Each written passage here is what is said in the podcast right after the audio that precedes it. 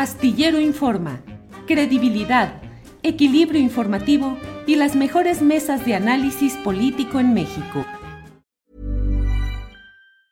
Ever catch yourself eating the same flavorless dinner three days in a row?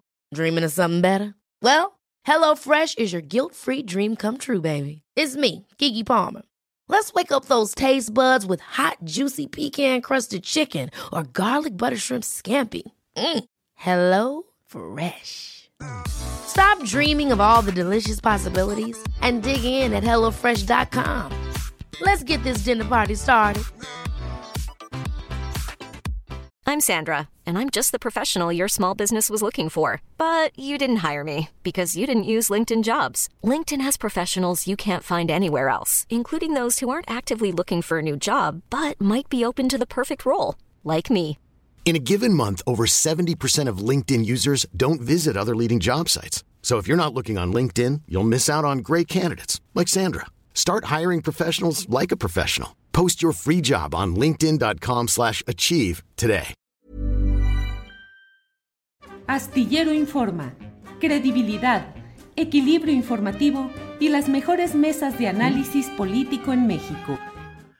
La una de la tarde en punto y ya estamos en Astillero Informa. Muchas gracias por acompañarnos en este proyecto de información, de análisis y de debate con lo más interesante y lo más relevante de este día, con noticias que nos aportará en su momento nuestra compañera Adriana Buentello, con entrevistas, con información, con todo lo interesante de estos temas. Así es que en unos segunditos vamos a estar eh, ya en este manejo informativo.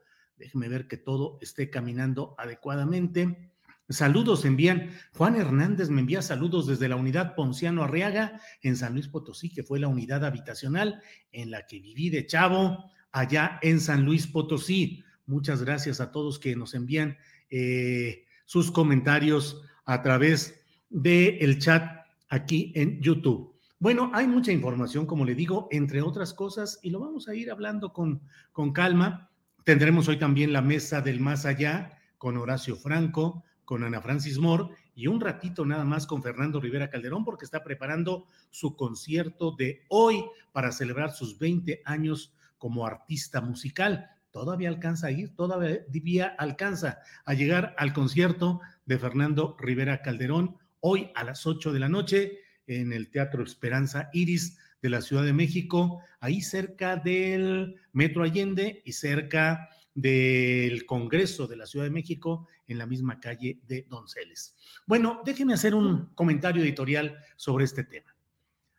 Uno de los puntos más críticos y que más ha señalado a lo largo de su actividad política el ahora presidente de la República, Andrés Manuel López Obrador, es el rechazo a la reforma energética que impulsó Enrique Peña Nieto y que implicó una serie de acusaciones de corrupción contra diversos personajes implicados de una u otra forma en aprobar una reforma que según la visión del presidente López Obrador, ahora el activista y luchador López Obrador en el pasado y de muchos mexicanos, entre los cuales me incluyo, pues fue una fórmula para el saqueo de la riqueza del país, abriendo las puertas a inversiones extranjeras que con el, um, ¿qué le diré? Pues con el rollo de que se tiene, mm, se crean empleos, se tiene inversión extranjera y que esto significaría prosperidad y apoyo, pues en realidad apoyo a las, al desarrollo del país,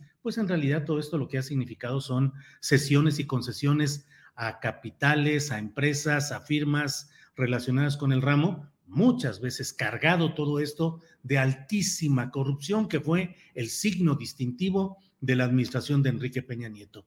Bueno, pues el presidente López Obrador ha dado a conocer ya su propuesta de reforma en materia energética. ¿En qué consiste esencialmente? En buscar la manera de frenar y en lo posible revertir algunos de los efectos de aquella tan mentada reforma energética peñista, por una parte. Por otra parte, fortalecer la capacidad rectora del Estado en materia de producción eléctrica a través de la Comisión Federal de Electricidad. No nos metamos ahorita en la personalidad del director de la CFE, Manuel Bartet, sino creo yo en lo que significa e implica eh, este paso que también recupera, plantea la posibilidad de recuperar eh, todo eso que se convirtió en botín, en botín durante el gobierno peñista y en un debilitamiento del Estado mexicano. Y por otra parte, se advierte la posibilidad de manejar el, eh, de que el litio sea propiedad de los mexicanos, aunque el propio secretario de Gobernación acota el asunto al decir que, bueno, las concesiones ya vigentes seguirán adelante. Mire, por favor, vamos a escuchar lo que dijo hoy el presidente López Obrador sobre este tema muy importante, trascendente, clave de lo energético, del litio en particular. Adelante, por favor, Andrés. Tenemos que tener control de los precios de los energéticos no significa nacionalizar ni estatizar, significa darle su lugar a la Comisión Federal de Electricidad, porque se decide en esta iniciativa que la Comisión Federal de Electricidad va a tener el 54% del mercado y el 46% se va a conservar para las empresas particulares, que haya una auténtica, una verdadera competencia, que no había, porque apostaban a marginar, a destruir a la Comisión Federal de Electricidad. En esa misma iniciativa se establece de que para la explotación de litio solo va a poder hacerlo la nación. Es decir, el litio que hay en el subsuelo, todo el mineral de litio que hay en el subsuelo de la patria, de nuestro territorio, es de los mexicanos, de la nación. Estos dos temas van en la iniciativa que se envió ayer a la Cámara de Diputados. Bien, bien, bien, pues esto es lo que está, lo que ha dicho hoy el presidente de la República. Vamos a retomar el tema, incluso con las palabras del secretario de Gobernación, Adán Augusto López Hernández, al final de este programa. Lo platicaremos eh, Adriana Buentello y un servidor. Pero por lo pronto déjeme decirle que está ya en la línea y vamos a hablar en este momento con Isaín Mandujano, periodista de Chiapas, para ver cómo va eh, la toma de posesión de las presidencias municipales en aquella entidad. Isaín Mandujano, buenas tardes. Buenas tardes, este, Julio. Efectivamente estamos aquí afuera del Congreso del Estado el día de hoy están tomando protesta los diputados, de, los 40 nuevos diputados locales, pero también estamos al tanto de lo que está pasando en los más de 100 municipios del estado de Chiapas. Es decir, donde el día de hoy los alcaldes están tomando, eh, alcaldes electos están tomando protestas. Sin embargo, hay muchos municipios, en seis municipios, el Congreso de la legislatura saliente, es decir, la legislatura que terminó ayer, la 67 legislatura, aprobó crear seis consejos municipales de manera unilateral los pobladores de estos municipios, eh, que son Parral, Emiliano Zapata, eh, Comalapa, Siltepec, Honduras de la Sierra, fin, eh, se sacaron de la manga estos consejos municipales y los nombran por tres años, cuando la resolución del Tribunal Electoral dice que tiene que ser consejos municipales de tres meses y estos consejos municipales eh, a la par que, se, que fungen, tiene que convocarse a elecciones extraordinarias. Esto ha provocado una, y, luego, bueno, el, primero de, enero, tomar protesta las, las autoridades electas constitucionalmente en elecciones extraordinarias. ¿Qué pasó?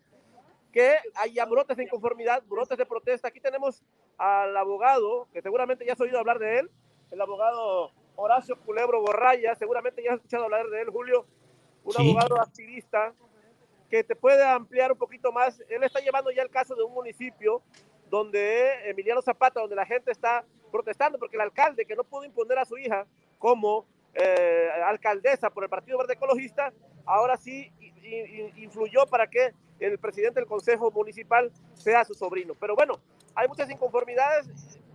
Veamos qué dice el abogado Horacio Culebro Borrayos. Adelante. Julio, mira, aquí lo principal es que hay una violación a nuestra Carta Magna, desde los artículos 31 al 35, el derecho de elegir, de votar y ser votado, que no debe de cambiar, pero además de eso, tanto la sala regional de Jalapa como la sala superior eh, del Tribunal Electoral del Poder Judicial de la Federación, al resolver la nulidad de estos eh, municipios, claramente estableció que debería de convocarse a elecciones extraordinarias. Y para esto hay tesis consistentes en que no debe de pasar más de 90 días para que pueda convocarse a una elección extraordinaria. Y en el caso que nos ocupa, pues el día de ayer se sacaron de la manga estos diputados eh, locales el decir que, que los consejos municipales van a entrar en funciones a partir del día de hoy y terminan hasta el 30 de septiembre del 2024. O sea, violentando flagrantemente lo que establece nuestra Constitución General de la República y lo que establecen las tesis reiteradas por parte de la Sala Regional de Jalapa, Veracruz y por la Sala Superior del Tribunal Electoral del Poder Judicial de la Federación. Vaya, pues gracias, gracias abogado, gracias Horacio. Isaín, y en lo general, ¿ha habido violencia o problemas hoy en la instalación de presidencias municipales luego de lo que sucedió ayer en Altamirano? Efectivamente, bueno, ya gracias abogado Curero Borrayas. Bueno, efectivamente, el día de ayer en Altamirano, en la población eh, quemó la casa, sacaron al alcalde por la fuerza, quemaron su casa y lo llevaron a la plaza, lo amarraron. Ahí el alcalde, hay una protesta, porque es un casicazgo, el alcalde le va a entregar el cargo nada más y nada menos que a su esposa, eh, Raquel eh, este, Gabriela Roque Tipacamú. La gente está enardecida, está enojada, y quemaron la, ya han quemado la presidencia municipal en este municipio de Altamirano. Es un municipio que está pegado a Comitán y, y Ocosingo. También hay protestas ahorita. El día de hoy, el grupo de autodefensa, el machete, está eh, en posición de defensiva porque teme que pueda regresar Raquel Morales Trujillo del PRD, el alcalde electo del PRD, y dicen que ellos no van a permitir las autodefensas. Eh, vinieron aquí a la capital del estado y están eh, indignados, molestos porque no van a permitir el regreso de Raquel Morales Trujillo. Es decir, Raquel Morales Trujillo es pertenece al grupo político que controlaba el municipio de Panteló hasta el 7 de julio del, año, del mes pasado, perdón, el 7 de julio pasado, en que las autodefensas del machete irrumpieron y, y, expulsaron a los Herrera, que eran un grupo del crimen organizado, dicen ellos, que controlaba desde hace 10 años el ayuntamiento perredista de Panteló.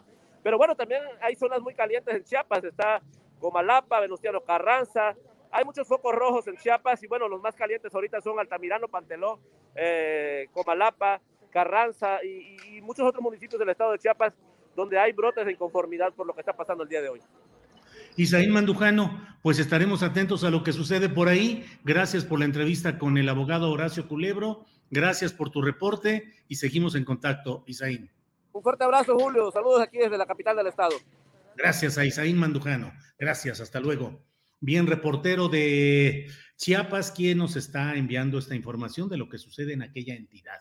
Pero bueno, mire, vamos a pasar ahora a otro tema que es, está en el centro de la polémica. Ya sabe usted que el expresidente de España, José María Aznar, pues se burló de los apellidos y, apellidos y nombres del presidente de México e hizo pues una de esas eh, defensas y elogios de la hispanidad que conquistó y que salvó a nuestro continente. Para hablar sobre estos temas en detalle, está con nosotros Federico Navarrete, escritor, historiador, divulgador de la historia de los pueblos indígenas. ¿Cómo ves, Federico? Buenas tardes. Hola, Julio, buenas tardes. Es un gusto volverte a saludar. Igual, Federico. Pues ayer hubo todo este revuelo de las declaraciones de, de José María Aznar, que repitió lo que ya dijo la presidenta de la Comunidad de Madrid, Isabel Díaz Ayuso, de que el indigenismo es el nuevo comunismo. Y Aznar, pues hizo otra vez un elogio de las virtudes que él asigna al embate eh, hispano en nuestro continente siglos atrás. ¿Qué opinas de todo esto, Federico? Bueno, eh, más allá del contenido un poco ridículo de, los argumentos, o sea, por ejemplo, es muy frecuente, Aznar se burló de López Obrador porque critica a España teniendo un nombre español, y eso es una cosa que a mí me han hecho muchas veces en debates que he tenido con nacionalistas españoles, que me dicen que cómo me atrevo a criticar a España si me llamo Navarrete. Bueno, eso es no entender que en América los nombres son distintos que en España. En España los nombres son índices de linaje y se asocian con una idea de pureza de sangre, que es esta tradición de intolerancia católica que tiene la cultura española desde hace cinco siglos, ¿no? Entonces, tú defiendes tu apellido porque tu apellido dice que eres buen cristiano y no eres morisco, no eres judío, que eran las víctimas de la Inquisición, ¿no? Entonces ellos creen que uno, porque tiene un nombre español, tiene que ser leal supuestamente a España y no entienden que en América, pues los nombres muchas veces se nos pusieron eh, contra nuestra voluntad que por ejemplo el registro civil ha puesto muchos apellidos a lo largo del tiempo a, personas que no tenían un apellido de esa manera y que entonces para nosotros el nombre no significa lo mismo para, para ellos y eso no lo pueden entender, ¿no? Pero más allá de, esta, de, pues, de estos argumentos un poco, un poco ridículos, también lo de la religión católica es un argumento falso, ¿no? Porque puedes, o sea, definitivamente la religión católica llegó después de los españoles, eso no se puede dudar, pero por otro lado, pues la religión católica es una religión universal. Entonces, si los mexicanos aceptaron la religión católica, estableció una, una, relación con la iglesia, que ni siquiera está en España, está en Roma, y con la religión, que es una cosa que no les pertenece a los españoles. Entonces, no se la debemos a los españoles ni tenemos ninguna deuda con los españoles por nuestra religión, por nuestros nombres y tampoco por nuestro idioma. A mí el español me lo enseñaron mis papás y en México se habla español desde hace 500 años. Entonces, el español que hablamos en México, pues sí vino originalmente de España, pero ya es nuestro y no le debemos nada a los españoles por hablar, de hecho, mejor que ellos, la verdad. porque su español tampoco es que sea la mejor variante de la lengua, ¿no? Colombia y México creo que tenemos más títulos para ser, pretender ser la variante más, este, pues más culta y, y más elegante del español, ¿no? Entonces, creo que, bueno, esos serían los argumentos, ¿no? Yo lo que veo también es, pues, es una situación, una cuestión política, ¿no? Claramente, yo, yo veo que hay una relación entre la visita de Abascal hace unas semanas a México y ahora el PP, que cada vez, el partido del centro derecha español, que cada vez está haciendo más a la derecha para competir con Vox, ahora el PP retoma los argumentos de Vox que dijo Abascal cuando estuvo en México y eh, eh, de manera coordinada, porque esto claramente es una coordinación, eh, de manera coordinada eh, presentan estos argumentos imperialistas de que América nos debe, de que somos así como los líderes naturales de América, de que el indigenismo es comunismo, y eso obedece yo creo que a un intento de realienación, realineación geopolítica, ¿no? O sea, creo que por un lado tenemos a eh, eh, que se está construyendo como una especie de alianza de los hispanistas con la extrema derecha en España, el PP, que cada vez es más de extrema derecha, y, Vox, y por otro lado con grupos igualmente reaccionarios en nuestros países, como el PAN, como, y seguramente van a encontrar aliados en Bolivia, los que hicieron el golpe de Estado contra, contra el gobierno democrático de Evo Morales, y, pues van a encontrar aliados en toda América para construir un nuevo tipo de, ultra, de derecha o de ultraderecha hispánica que va a ser claramente racista, porque ahora como ellos dicen que el indigenismo es comunismo, pues ellos al, al ser anticomunistas, que es algo de lo que se precian, se van a hacer antiindigenistas. Entonces ahora van a justificar su racismo como un combate al comunismo y al populismo. Entonces creo que claramente pues, ahí hay una estrategia geopolítica. Está este vocabulario también que utilizan de la iberósfera, que es como una fantasía imperial de como reconstruir un imperio que se acabó hace 200 años, por favor. Este, pero tienen todas estas, estas intenciones que son más retóricas que reales y que en el fondo son, pues, pues su, su, tristeza por haber perdido un imperio y por ser una nación de segunda importancia el día de hoy, ¿no? Claro. por otro lado, creo que claramente lo que hay es también la defensa de los intereses de las empresas españolas contra gobiernos nacionalistas en América que les están poniendo el coto, ¿no? Entonces creo que más allá de que los, los argumentos históricos son ridículos, y creo que en todo caso habría que analizar esta situación política y esta confrontación que se está perfilando de una manera tan clara. Claro. Federico Navarrete, entre otras cosas eh, que se dijeron ayer, el propio eh, José María Aznar, expresidente de España, derechista entre los derechistas, eh, dijo que la hispanidad nos tiene que enorgullecer a pesar de esa leyenda negra de la cultura de la cancelación, de esa estupidez actual con el revisionismo histórico. Y también dijo que hay que tener claro que esta eh, reivindicación del indigenismo como nuevo comunismo tiene como objetivo confrontar a España, ni siquiera a Estados Unidos. ¿Qué opinas, Federico? Bueno, creo que el señor le da mucho más importancia a España de la que tiene en la vida real. O sea, claramente los movimientos, en América hay varios gobiernos que podríamos llamar de izquierda, el de México, el de Bolivia, eh, probablemente el de Argentina, el, o sea, y por no hablar de Nicaragua y Venezuela, que creo que estamos más ahí hablando más bien de gobiernos autoritarios, no democráticos, pero hay gobiernos democráticos de, de, izquierda, y entonces los españoles buscan asusar el odio contra estos gobiernos victimizándose. Entonces ahora resulta que España es una pobre víctima de los maldados indigenistas que, que, no la reconocen, cuando históricamente pues, los españoles vinieron, conquistaron, masacraron, esclavizaron, mm, quitaron territorios, se llevaron las riquezas, pero ellos son las víctimas porque nosotros les decimos los que hicieron históricamente, ¿no? Es realmente, creo, creo que esta es una disputa que por otro lado se está dando en muchos países, ¿no? También en Francia eh, el gobierno está muy enojado porque hay franceses que critican el racismo en la sociedad francesa y dicen que eso es una conspiración malvada que viene de Estados Unidos para para quitarle a Francia el esplendor que Francia sueña con tener. Es lo mismo que España, o sea, son países que fueron importantes hace mucho tiempo y que no se resignan a ser países de segunda importancia en el mundo actual, ¿no? O sea, países de segunda línea. Y entonces inventan estos imperios, bueno, reivindican sus imperios del pasado para darse ínfulas de grandeza, ¿no? Entonces, creo que el, básicamente pues están exagerando muchísimo su importancia. O sea, definitivamente España no es el principal enemigo geopolítico de los gobiernos de izquierda de América Latina sí, eh, digo, las compañías españolas y sus abusos, sus prácticas monopólicas, las canonjías que les dieron los gobiernos anteriores, bueno, pues está muy bien que les pongan un coto, pero eso de que implique eso que es una agresión contra España, pues eso solo los nacionalistas lo sostienen, no creo que sea real, ¿no? Y por otro lado, la idea, a mí lo que me preocupa es que eh, la, pues finalmente son gente pues de tradición franquista y Franco masacró a millones de comunistas, bueno, miles de comunistas, no sabemos porque en España tampoco ha habido una investigación histórica seria sobre las atrocidades de la dictadura franquista, pero o sea, a mí me preocupa que cuando esta gente dice que es anticomunista, pues cuidado porque sí matan, ¿eh?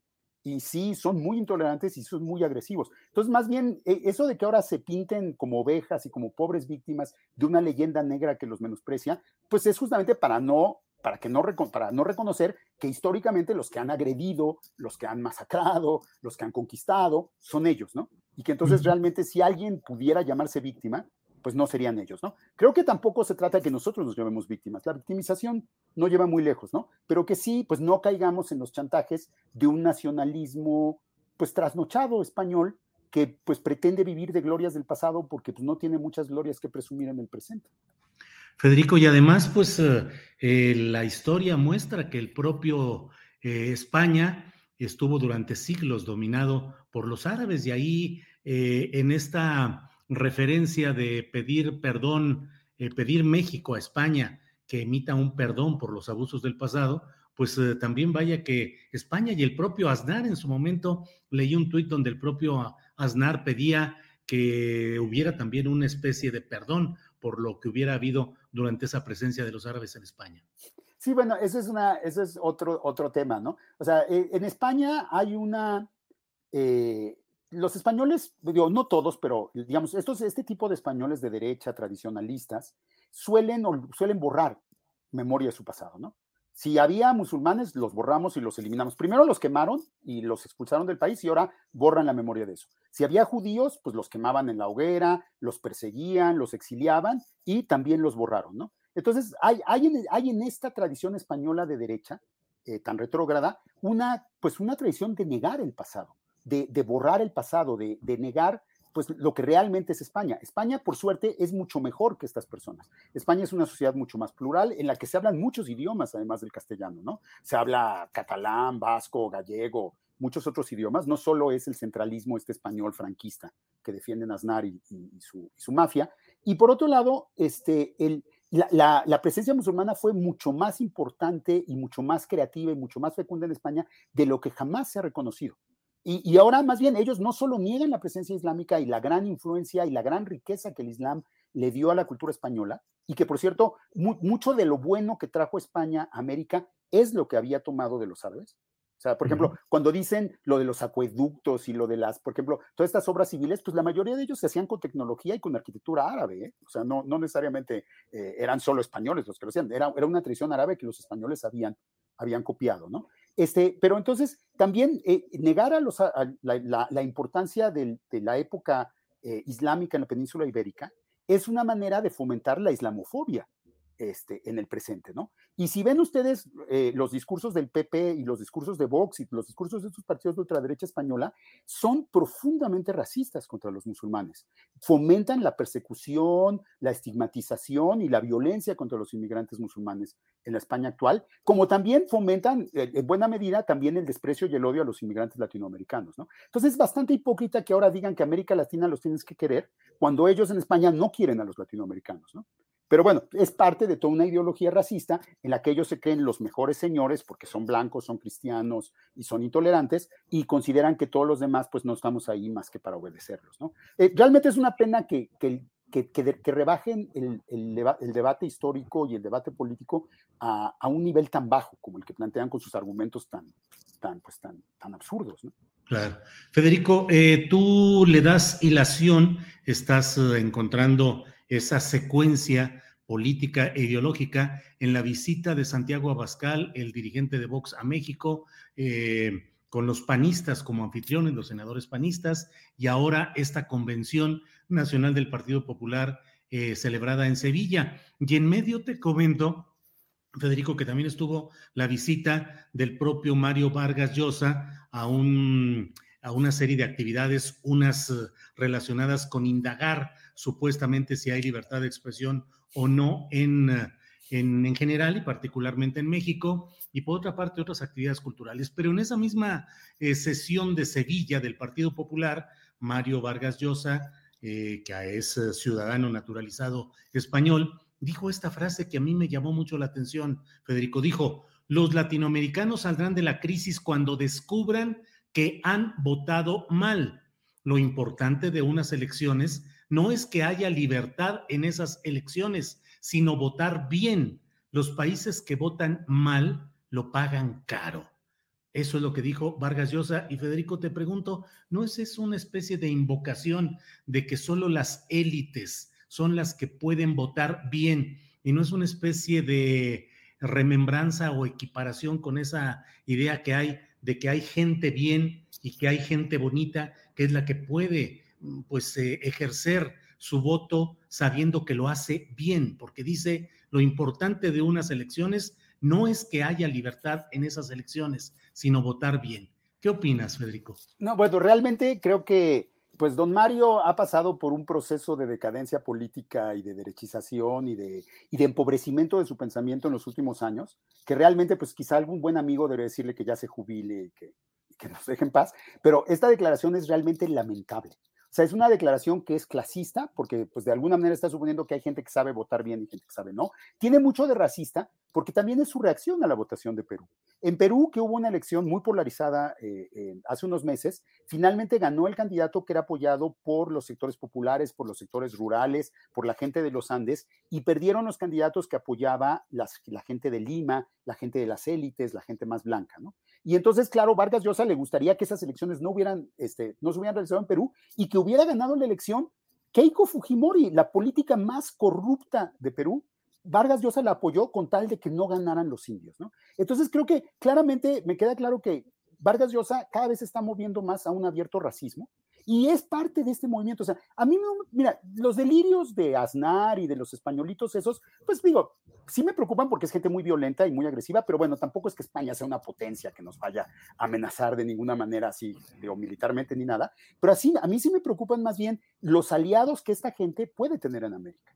O sea, alguien como Vargas Llosa diciendo, hay que, básicamente hay que quitarle el voto a los que no saben votar, pues no van a faltar la gente ahora en Perú que empiece a buscar maneras de restringir el voto para que los indios no vuelvan a elegir un presidente, ¿no? Y en Bolivia, pues hubo un, intento realmente de, de, negar la voluntad de la mayoría porque eran indios y de reinstaurar de la manera más violenta un régimen blanco fanático, de ultracatólico, de, de, derecha, aparte de violador de derechos humanos y todo eso, ¿no? Entonces, digo, o sea, los españoles pues son ridículos. Me preocupan más los aliados de ultraderecha de los, de los de este hispanismo en América Latina, que nos van a hacer mucho daño. Y Mario Vargas Llosa me preocupa por eso, ¿no? Porque creo que lamentablemente ese tipo de declaraciones absurdamente racistas que está haciendo y, y, y, tan reaccionarias, pues son el eco del sentimiento de muchas personas en Perú que sienten que en efecto, pues eh, debieron haber contado más sus votos porque ellos son de Lima y de Miraflores y son de familias bien, entre comillas, deberían val valer más sus votos que los de los, como ellos los llaman, los cholos o los, o los, este, las, las, los campesinos, ¿no?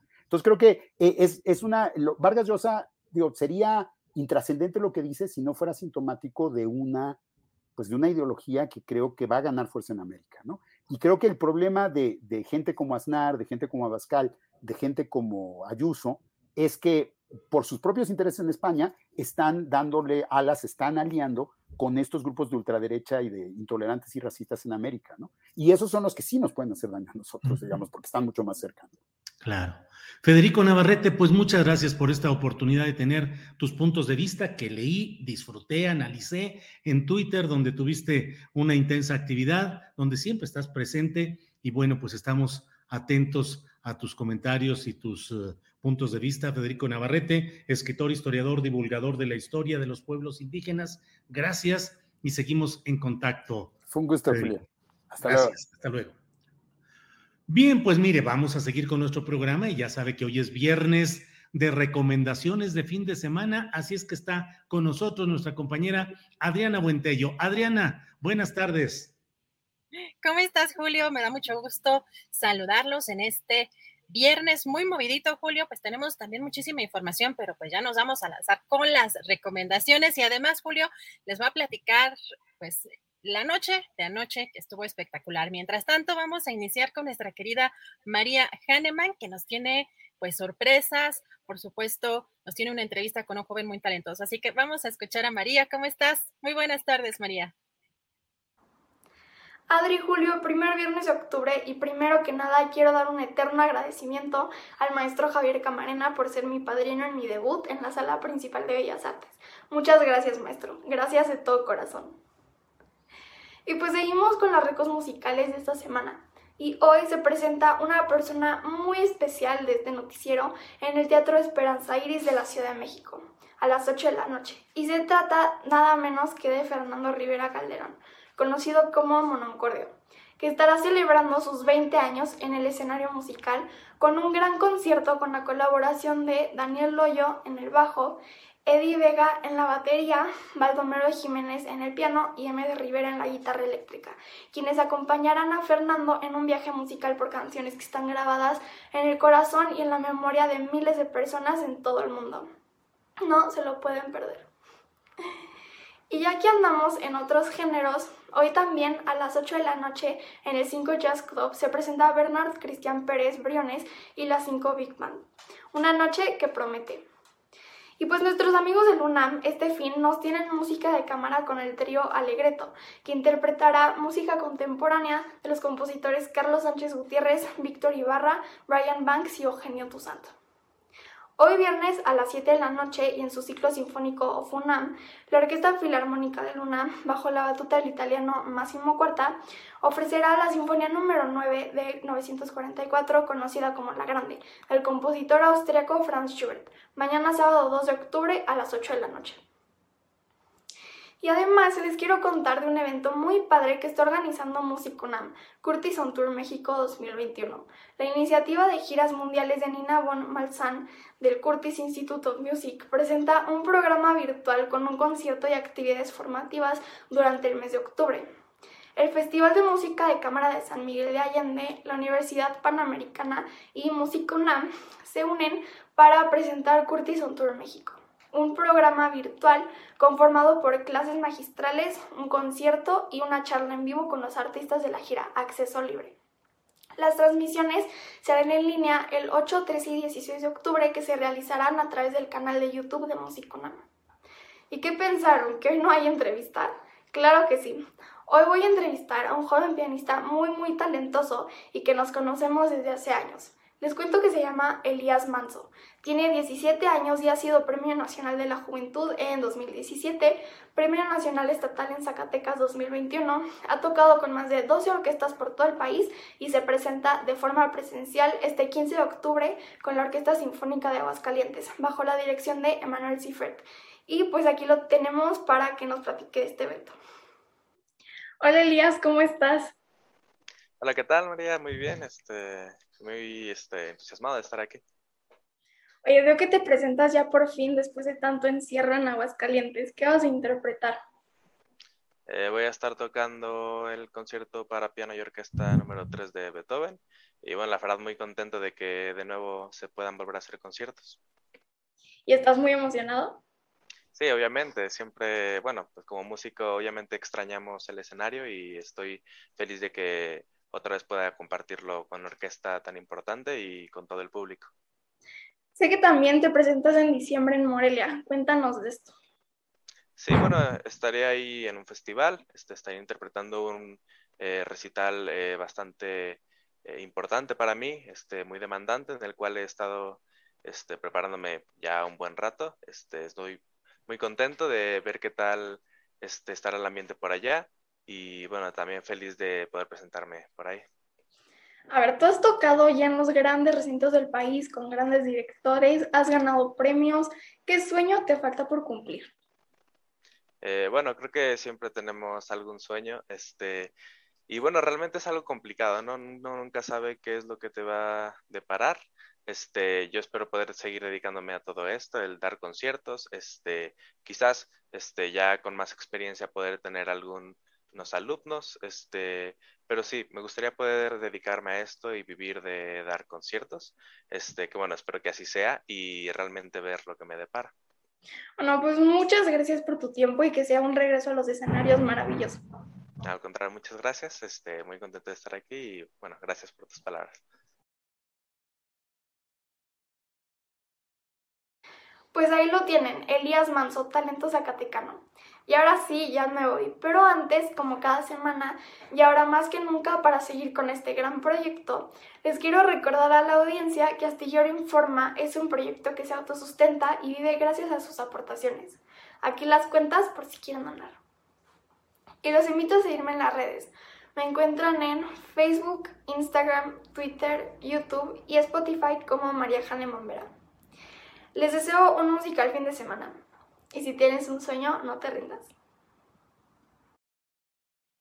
Pues muchas gracias a nuestra querida María Hahnemann y yo quiero felicitarla. De verdad, eh, tuve la oportunidad ayer de asistir a este concierto del tenor Javier Camarena y como invitada especial y además, pues como ya lo mencionaba incluso también en las redes sociales la propia María, fue Em, apadrinada precisamente eh, por este gran, gran tenor en el Palacio de Bellas Artes. Fue un concierto increíble. Em, yo es el primer evento, digamos, pues con, pues bastante gente, con un público pues muy, muy eh, amplio. Las localidades, por lo que entiendo, estuvieron o se agotaron y fue espectacular, la verdad, la reacción del público. Eh, aplaudieron aplaudimos, porque por supuesto yo, yo estuve ahí, gracias además por la, la, invitación eh, a nuestra querida Maya Hahnemann, y desde acá le mandamos una gran felicitación, de verdad, yo eh, muy conmovida por esta gran, gran actuación de María Hahnemann, y debo decir que además, eh, pues el público muy, muy caluroso con, con, con los con el tenor eh, Javier Camarena, pero por supuesto con nuestra querida María Hahnemann. Y pues muchas felicidades y nos da muchísimo gusto ver a nuestra querida María crecer de, de, esta forma tan espectacular. Y bueno, vamos ya a entrar a las recomendaciones en materia de museos. Ya tenemos por acá a pues, nuestro querido Aldo Sánchez. ¿Qué vamos a hacer este fin de semana, Aldo? ¿Cómo estás? Muy buenas tardes. Muy bien, Adriana. ¿Cómo estás tú? Bien, pues acá ya listísima, nos tienes cosas muy interesantes. Sí, la verdad es que un fin de semana bastante ocupado porque pues eh, tenemos eh, una gran exposición por visitar. Bueno, em, eh, es un recorrido por dos lugares del centro histórico que empieza por el Museo del Calzado. Este museo que es parte de la, de la tienda de zapatos El Borseguí y que está ubicado en la calle de Bolívar 27 en el piso 1, es decir, tiene uno que subir unas escaleritas y llega. La entrada es gratis y está abierto de lunes a sábado de 10, em, de 10 de la mañana a 6 de la tarde, pero hacen un descanso de 2 a 3 pm para que tomen nota. Esta, eh, pues es un museo muy, muy peculiar. Se le van a pasar muy bien porque hay muchas curiosidades. Hay eh, zapatos de personas famosas, de personajes históricos, em, eh, zapatos chinos, egipcios, medievales de la época de Luis XV, eh, de algunas celebridades mexicanas como Verónica Castro o como María Conesa, de algunos intelectuales como Carlos Fuentes o como Carlos Monsiváis. Entonces, es una curiosidad de museo y que también es muy interesante en, un en términos antropológicos, ¿no? Por lo que significa el calzado y lo que nos dice el calzado de una cultura, de una economía, de un momento histórico. Eh, y de ahí se pueden ir caminando a la SEP. Ese va a ser nuestro destino hoy, la Secretaría de Educación Pública, este edificio majestuoso que fue pues la antigua aduana y que después eh, con Vasconcelos tiene una ampliación y queda un edificio pues enorme, ¿no? es un museo, es un lugar que vale mucho la pena visitar porque eh, no solamente vamos a ver los murales de Diego Rivera, que son más de 200 murales, todos los murales que hemos visto en los libros de texto, en los libros de, la, historia del arte, eh, están ahí en la SEP. Em, y en un salón que nunca había estado abierto al público, pues se presenta esta exposición titulada Grandeza Mexicana, que como tú sabes, Adriana, pues como buena periodista y que estás al tanto de las, eh, de las noticias, pues lo inauguró ni más ni menos que el presidente de la República junto con la jefa de gobierno y la secretaria de Cultura. Habrás visto que fue una nota muy, muy llamativa, ¿no? De, esa información nunca se habían visto y esa es también una de las partes interesantes, Aldo. Sí, fíjate que, eh, bueno, yo estaba, estaba esperando eh, que se abrieran las puertas de la SEP al público después de esta pandemia para poder recomendar eh, los murales, porque es una de las cosas que vale muchísimo la pena. Entonces, ahora la entrada es por la calle de Luis González Obregón, número 20. La entrada es gratuita y está abierto de martes a domingo de 10 de la mañana a 5 de la tarde. Es muy curioso el título que escogieron para esta exposición de grandeza mexicana, porque Em, bueno, Grandeza Mexicana es el título que le da Bernardo de Balbuena a su poema épico, que es esta, digamos, oda a, la Ciudad de México, eh, que escribe en el siglo XVI. Y luego Salvador Novo escribe Nueva Grandeza Mexicana en 1946. Salvador Novo, eh, pues hace, nos presenta un libro extraordinario acerca de la vida cotidiana en México y de esos lugares majestuosos que hay en esta ciudad. Entonces, el hecho de que le hayan puesto grandeza mexicana es interesante y, la, y eh, es algo que hay que tener en cuenta, que tomar nota para cuando vayan a ver la exposición, porque sin duda esta es, se trata de la narrativa histórica que eh, la cuarta transformación nos está presentando. Entonces, va, eh, hay que, mm, recomiendo verla con esa óptica de cuál es la historia de México que nos presenta esta época de transformación y este, esta administración que es absolutamente única en, el, en la historia de, México. Van a ver, em, esta exposición, una parte se presenta en la SEP y la otra parte se presenta en el Museo de Antropología, que es donde la, inauguró el presidente. Em, pero em, yo recomiendo, después hablaremos de la parte de, la, de antropología, pero recomiendo muchísimo que vayan a, la CEP porque es un edificio extraordinario, tienen los murales y tienen esta exposición. Vayan por lo menos con unas tres horas disponibles con unos, con los tenis más cómodos y con muchas ganas de conocer la historia de México. Aldo, Aldo recuérdanos hasta qué fecha están estas exposiciones. Bueno, lo bueno, el Museo del Calzado es permanente, entonces es eh, maravilloso, lo pueden ir a ver en cualquier momento y de paso se compran unos zapatos. Y luego eh, la eh, Grandeza Mexicana va a estar hasta abril 2022, entonces está increíble. Mira, esa imagen que estamos viendo, que es el Parián, es una vista de del, Parián que se mandó que mandó a hacer el virrey en lo que ahora es la plancha del Zócalo eh, en el siglo XVIII y entonces nos muestra esa locura que siempre ha sido el centro histórico, ¿no? Esa cosa caótica, la demasiada gente, la combinación de razas, de clases sociales, este, eh, la clase política con, la clase mm, eh, pues con los civiles, eh, los pobres, los ricos, etcétera. Y entonces, bueno, pues como siempre, ver arte da mucha hambre. Después de, las, de, la CEP, pueden caminar em, por República de Brasil, llegar a Bolivia, dar vuelta a la derecha y en la calle del Carmen 69 se van a encontrar con El Taquito, este legendario restaurante eh, que no solamente recibió a Marilyn Monroe en su visita, eh, donde le llevaron mariachis y estaba pues Dolores del Río y el Indio Fernández, sino también pues Jacob Saludowski era uno de los grandes eh, asistentes y es un lugar muy taurino, con, cargado de historia. Entonces les recomiendo mucho que vayan ahí. Esto es en la frontera con con Tepito y mm, eh, justo la calle del Carmen es la calle de Aztecas, después se convierte en calle del Carmen, pero está a un paso de ahí. Em, y bueno, no sé si tenemos 30 segundos más, Adriana, para... 30 em, segundos, sí.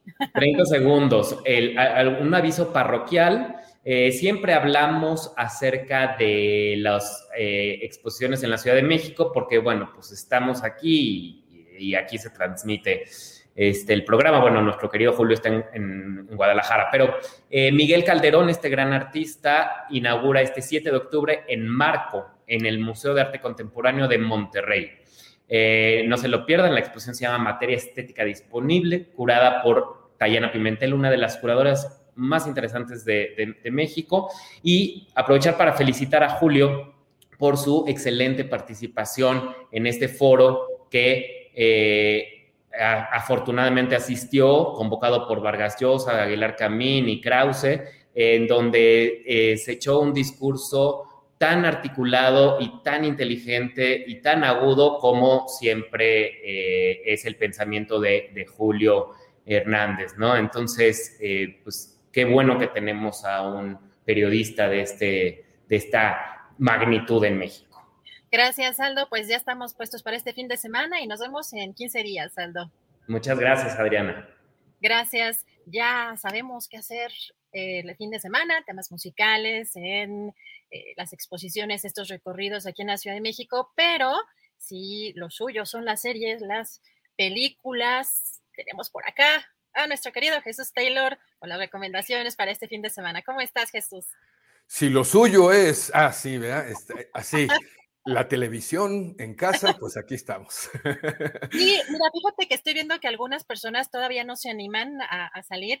Yo debo decir, yo debo confesar que como vi ayer, por ejemplo, a, nuestra querida María en el, en el Palacio de Bellas Artes, estaba muy lleno, sí estaba un poco estresada porque después de, imagínate cuánto tiempo ya llevamos muchos en un confinamiento bastante, pues, intenso. Sí, sí paniqué un poco, la verdad, em, pero pues la verdad es que bastante, bastante bien las, eh, las medidas en, general. Pero bueno, para la gente que todavía no quiere salir, ¿qué, tenemos? Yo, yo soy de los que todavía no quiere salir hacia a, lugares con mucha gente y tumultuosos. No, no me gusta, de por sí no me gusta y ahorita menos. Esperemos que no se nos aparezca, querida Adriana, la Virgen, con todo, como a Juan Diego, ¿no? Y que hayas estado bien ayer. ¿Eh? Este, oye, pues pues muy bien, o sea, tenemos buenas recomendaciones, pero hoy te voy a dejar escoger. La semana pasada yo me aventé con la, con la francesa, aquella película de, de, de, los pederastas eh, eh, católicos, pero ahora, ahora te dejo escoger. ¿Qué escoges? ¿Netflix, Prime Video o HBO Max? Netflix. Netflix, bueno. No venía preparado, pero ahí te va. Tú me dijiste. No, está muy bien. Mira, en Netflix hoy hoy, hoy, primero de octubre, se está estrenando una película de este 2021, es nueva y de paquete, que se llama Culpable. El título en inglés es The Guilty. Así que eh, le quitaron el, artículo, pero es prácticamente el mismo título. Eh, cabe mencionar que es una película que es un remake. La película original es del 2018 y es una película danesa muy buena, que por cierto estuvo mucho tiempo en la plataforma de Prime Video. Eh, ahora la hacen este remake nuevecito y creo que eh, tiene cosas muy buenas. Vamos, para hacer un remake creo que es bastante bueno. Y eh, lo digo porque tiene varios aspectos que, digamos, resaltársele. Uno es que está respetando muy bien la historia. En el 95% de, eh, de, esta película nueva, esta versión nueva, respeta la historia de la original. Tiene por ahí unos detallitos, pero son mínimos. Eh, segundo lugar, tiene un muy buen actor que es Jake Gyllenhaal, que, eh, bueno, eh, creo que ha hecho muy, muy buenas cosas, es un buen actor. Como todos los actores de Hollywood, siempre se avientan sus churros, pero es un buen actor y ha hecho buenas películas. Y en tercer lugar, tiene un muy buen director que se llama Antoine Fuqua. Este hombre, cuando se trata de hacer películas que tienen acción, thriller, eh, suspenso y, y, esta acción muy, muy gringona, las hace muy bien, la verdad tiene la justa medida para imprimirle lo necesario para hacer una película de gran calidad, bien dirigida a sus, eh, dirige bien a sus actores y a sus actrices. Para que se den una idea, Antoine Fuqua es el director de una gran película que se llama Día de Entrenamiento, que aquí recomendamos el año pasado y que la verdad es que gusta mucho esa película, llegó inclusive a premios. Esta película, eh, Culpable, eh, pues tiene todo, todo para hacer una, un buen thriller de acción y de drama, que es lo curioso. Y algo bien importante de la película, eh, que, resalta mucho, digamos, la, labor de un buen director, es que prácticamente en el 98% del tiempo vemos a un solo actor.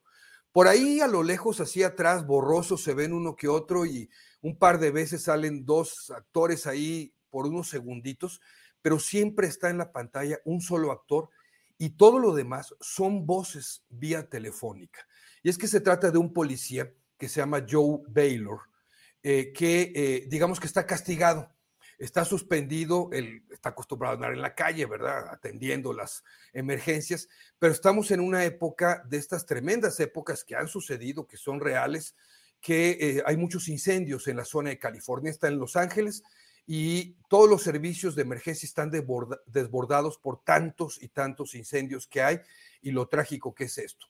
Y él está recibiendo llamadas en el, 911, ahí lo tienen, digamos, castigado y no lo dejan salir a la calle. Ustedes se van a enterar poco a poco cuál es la problemática de la suspensión que él tiene.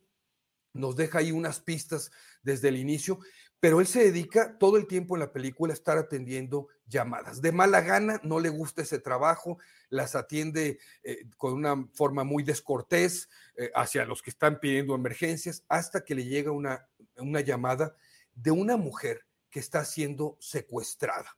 Y ahí el tono de la película cambia completamente, tiene unos giros de tuerca impresionantes, eh, tiene mucho drama, mucha tensión y el manejo de la cámara para estar en el 98% del tiempo un solo personaje y las emociones de todo esto son bastante, bastante buenas. Nos tiene pegados, fíjate, yo había visto el año pasado y no la recomendé en Prime Video, de esas que se me pasan, yo había visto el año pasado la anterior película, ya sabía de qué iba, pues me aventé esta y otra vez eh, vuelvo a estar ahí en tensión y sufriendo ahí un poco, a pesar de que ya la había visto, porque está muy bien hecha. Anton Foucault es un gran director para este tipo de películas.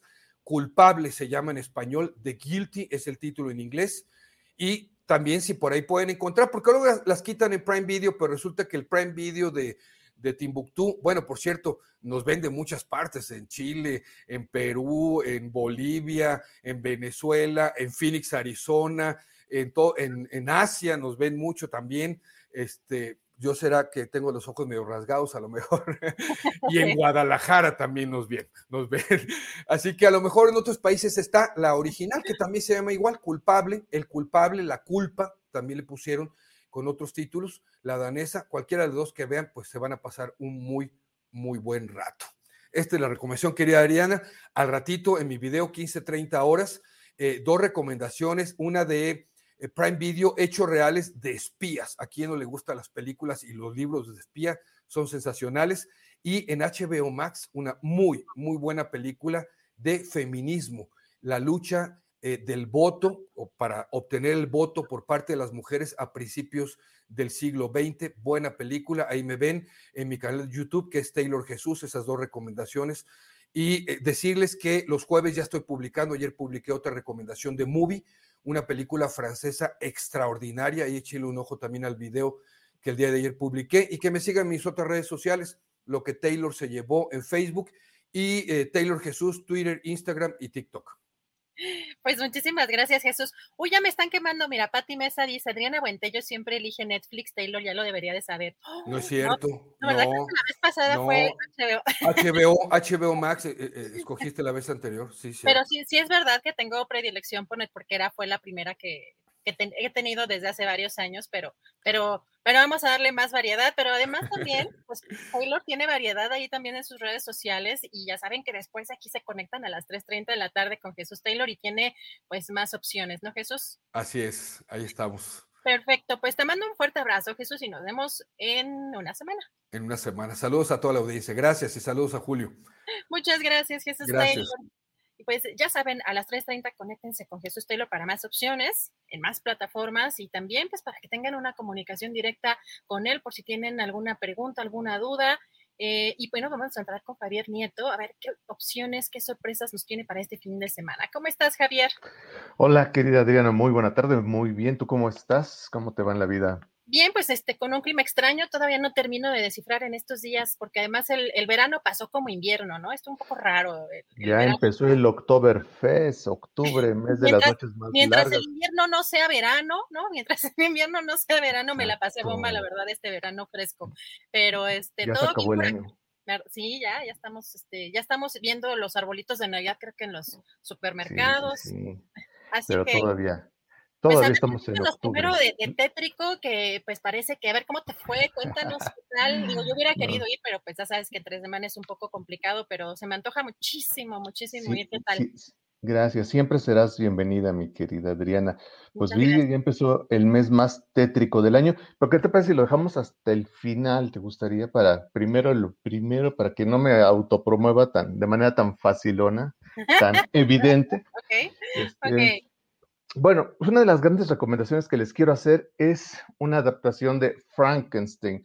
Frankenstein, esta novela de Mary Shelley, una de las más grandes escritoras de todos los tiempos, esta novela de terror victoriana que, que habla del doctor Víctor Frankenstein que crea a una criatura ah, eh, conjuntando varios pedazos de cadáveres y logra darles vida a través de métodos científicos y muy, muy poca moral.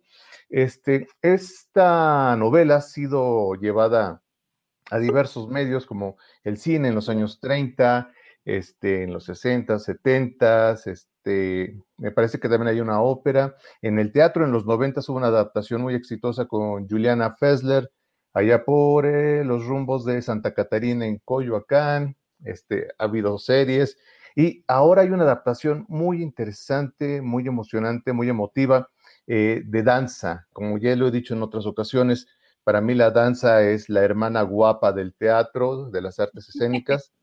Entonces, este, está la compañía, la infinita compañía, así se llama este grupo, y hace una adaptación bien interesante de Frankenstein, de danza contemporánea, del 24 de septiembre al 24 de octubre. Se presenta de jueves a domingos en la capilla gótica del Centro Cultural Helénico. Este magnífico espacio espectacular que está allá por el sur, por Avenida Revolución, muy cerca de, de San Ángel. Y este lugar es bellísimo, la capilla gótica. Eh, no, no se la pierdan, ni más en este mes tétrico que es octubre, se presta para ir a ver eh, Frankenstein, esta adaptación bien, bien emocionante, muy bonita, muy, muy divertida. Y la otra recomendación, porque no todos son sustos y miedo, sino también octubre es recordado en nuestro país porque el 2 de octubre precisamente se escribió una de las páginas más tristes en la historia de, no solo de México, sino de la humanidad, eh, la masacre de estudiantes en la plaza de Tlatelolco en 1968 con Díaz Ordaz como presidente y me parece que Uruchurtu como regente de la ciudad o Corona del Rosal, algo así más o menos, no recuerdo exactamente. Pero bueno, eh, se presenta la obra este domingo 3 de octubre. Octubre terminó hace mucho tiempo de Pilar Campesino. ¿De qué trata Octubre terminó hace mucho tiempo? Eh, trata sobre una pareja, Mario y Elena, que que tienen una relación muy, muy enferma, muy retorcida, una relación romántica que está, siempre está a punto de quebrarse y a través de su relación nos va narrando distintos aspectos de, de la historia del movimiento del 68, desde sus orígenes hasta su trágica culminación el 2 de octubre, la noche del 2 de octubre en la plaza de, Tlatelolco. Es una obra que se escribió en 1970 por Pilar Campesino, eh, novelista, dramaturga, guionista de cine, este, estuvo, fue esposa de, Gabriel Retes, aunque eso es lo menos importante, su obra es es maravillosa de la maestra eh, Pilar Campesino y estuvo en los 70 eh, censurada mucho, mucho tiempo. Ya después hubo una reposición en el Galeón dirigida por Gabriel Retes precisamente. Y esta apuesta está, la dirige, les doy los nombres para no equivocarme, la presenta la compañía Ixayacatl Teatro, eh, la dirige Arturo de la Cruz y la protagonizan César Rico y Cristel González. Eh, dos actores jovencísimos, nobles actores con, con muchas ganas, con mucha pasión. ¿Y por qué les estoy recomendando? aparte de que mañana es 2 de octubre y esta obra se presenta el 3 de octubre a las 5 de la tarde, porque, entre otras cosas, hay que eh, descentralizar todo, ¿no? las idas al teatro, no, todo el teatro está en Coyoacán, está en San Ángel, está en el Centro Cultural del Bosque. Esto se presenta en la alcaldía Venustiano Carranza en, la Casa de la Cultura Enrique Ramírez y Ramírez, les repito, la Casa de la Cultura Enrique Ramírez y Ramírez, en Vidal Alcocer, número 28, Colonia Morelos, en la Alcaldía Venustiano Carranza. La entrada es libre, descuélguense toda la gente que permitan ahí con, con sana distancia. Este, lleguenle a barrote en el lugar, por favor, vayan a ver esta apuesta, apoyen a esta compañía joven porque no todo, no todo lo, que brilla es oro, ni todo el teatro está concentrado acá en el centro de, la ciudad. Cáiganle a la Venustiano Carranza, a ver, octubre terminó hace mucho tiempo. Y pues bueno, mi querida Adriana, si me permites un aviso parroquial rápidamente en los próximos 30 segundos. Claro. Pues muchas, muchas gracias. Pues como este, comentabas, tuvimos nuestro estreno de Tétrico, este eh, pequeño cuentito de terror gótico en el Teatro Enrique Elizalde nos fue este súper bien, re bien diría yo. Este, y pues bueno, vamos a estar en temporada los próximos martes hasta el 28 de diciembre, martes a las 8 de la noche en el Teatro Enrique Elizalde de la SOGEM en Héroes del 47, esquina con Eleuterio Méndez, todos los martes a las 8 de la noche. Tétrico, un pequeño cuento de horror gótico con eh, cuatro jóvenes actrices este, muy divertidas, con mucho, mucho talento. Y este, pues para, para que se animen a ir. Este próximo lunes este, tenemos eh, promoción en nuestra plataforma de 2x1 para, para la función del 5 de octubre. Y hoy tenemos convivencia. ¿Te gusta el sushi, querida Adriana? Sí, a veces, ocasionalmente. Ah, ok. Pues hoy tenemos una convivencia en un restaurante de sushi, uno de nuestros patrocinadores, no voy a decir el nombre, pero es este, uno de los mejores restaurantes de sushi que es patrocinador de Tétrico, orgulloso patrocinador, debo decirlo. Está ahí por Insurgentes y Félix Cuevas. En mi Twitter encontrarán la dirección. Este, va a haber una convivencia hoy a las 8 de la noche con el talento, con la producción. Habrá promociones, regalitos, cosas así, hoy a las 8 de la noche. En mi Twitter, arroba Luis Javier NM, lo repito, arroba Luis Javier NM.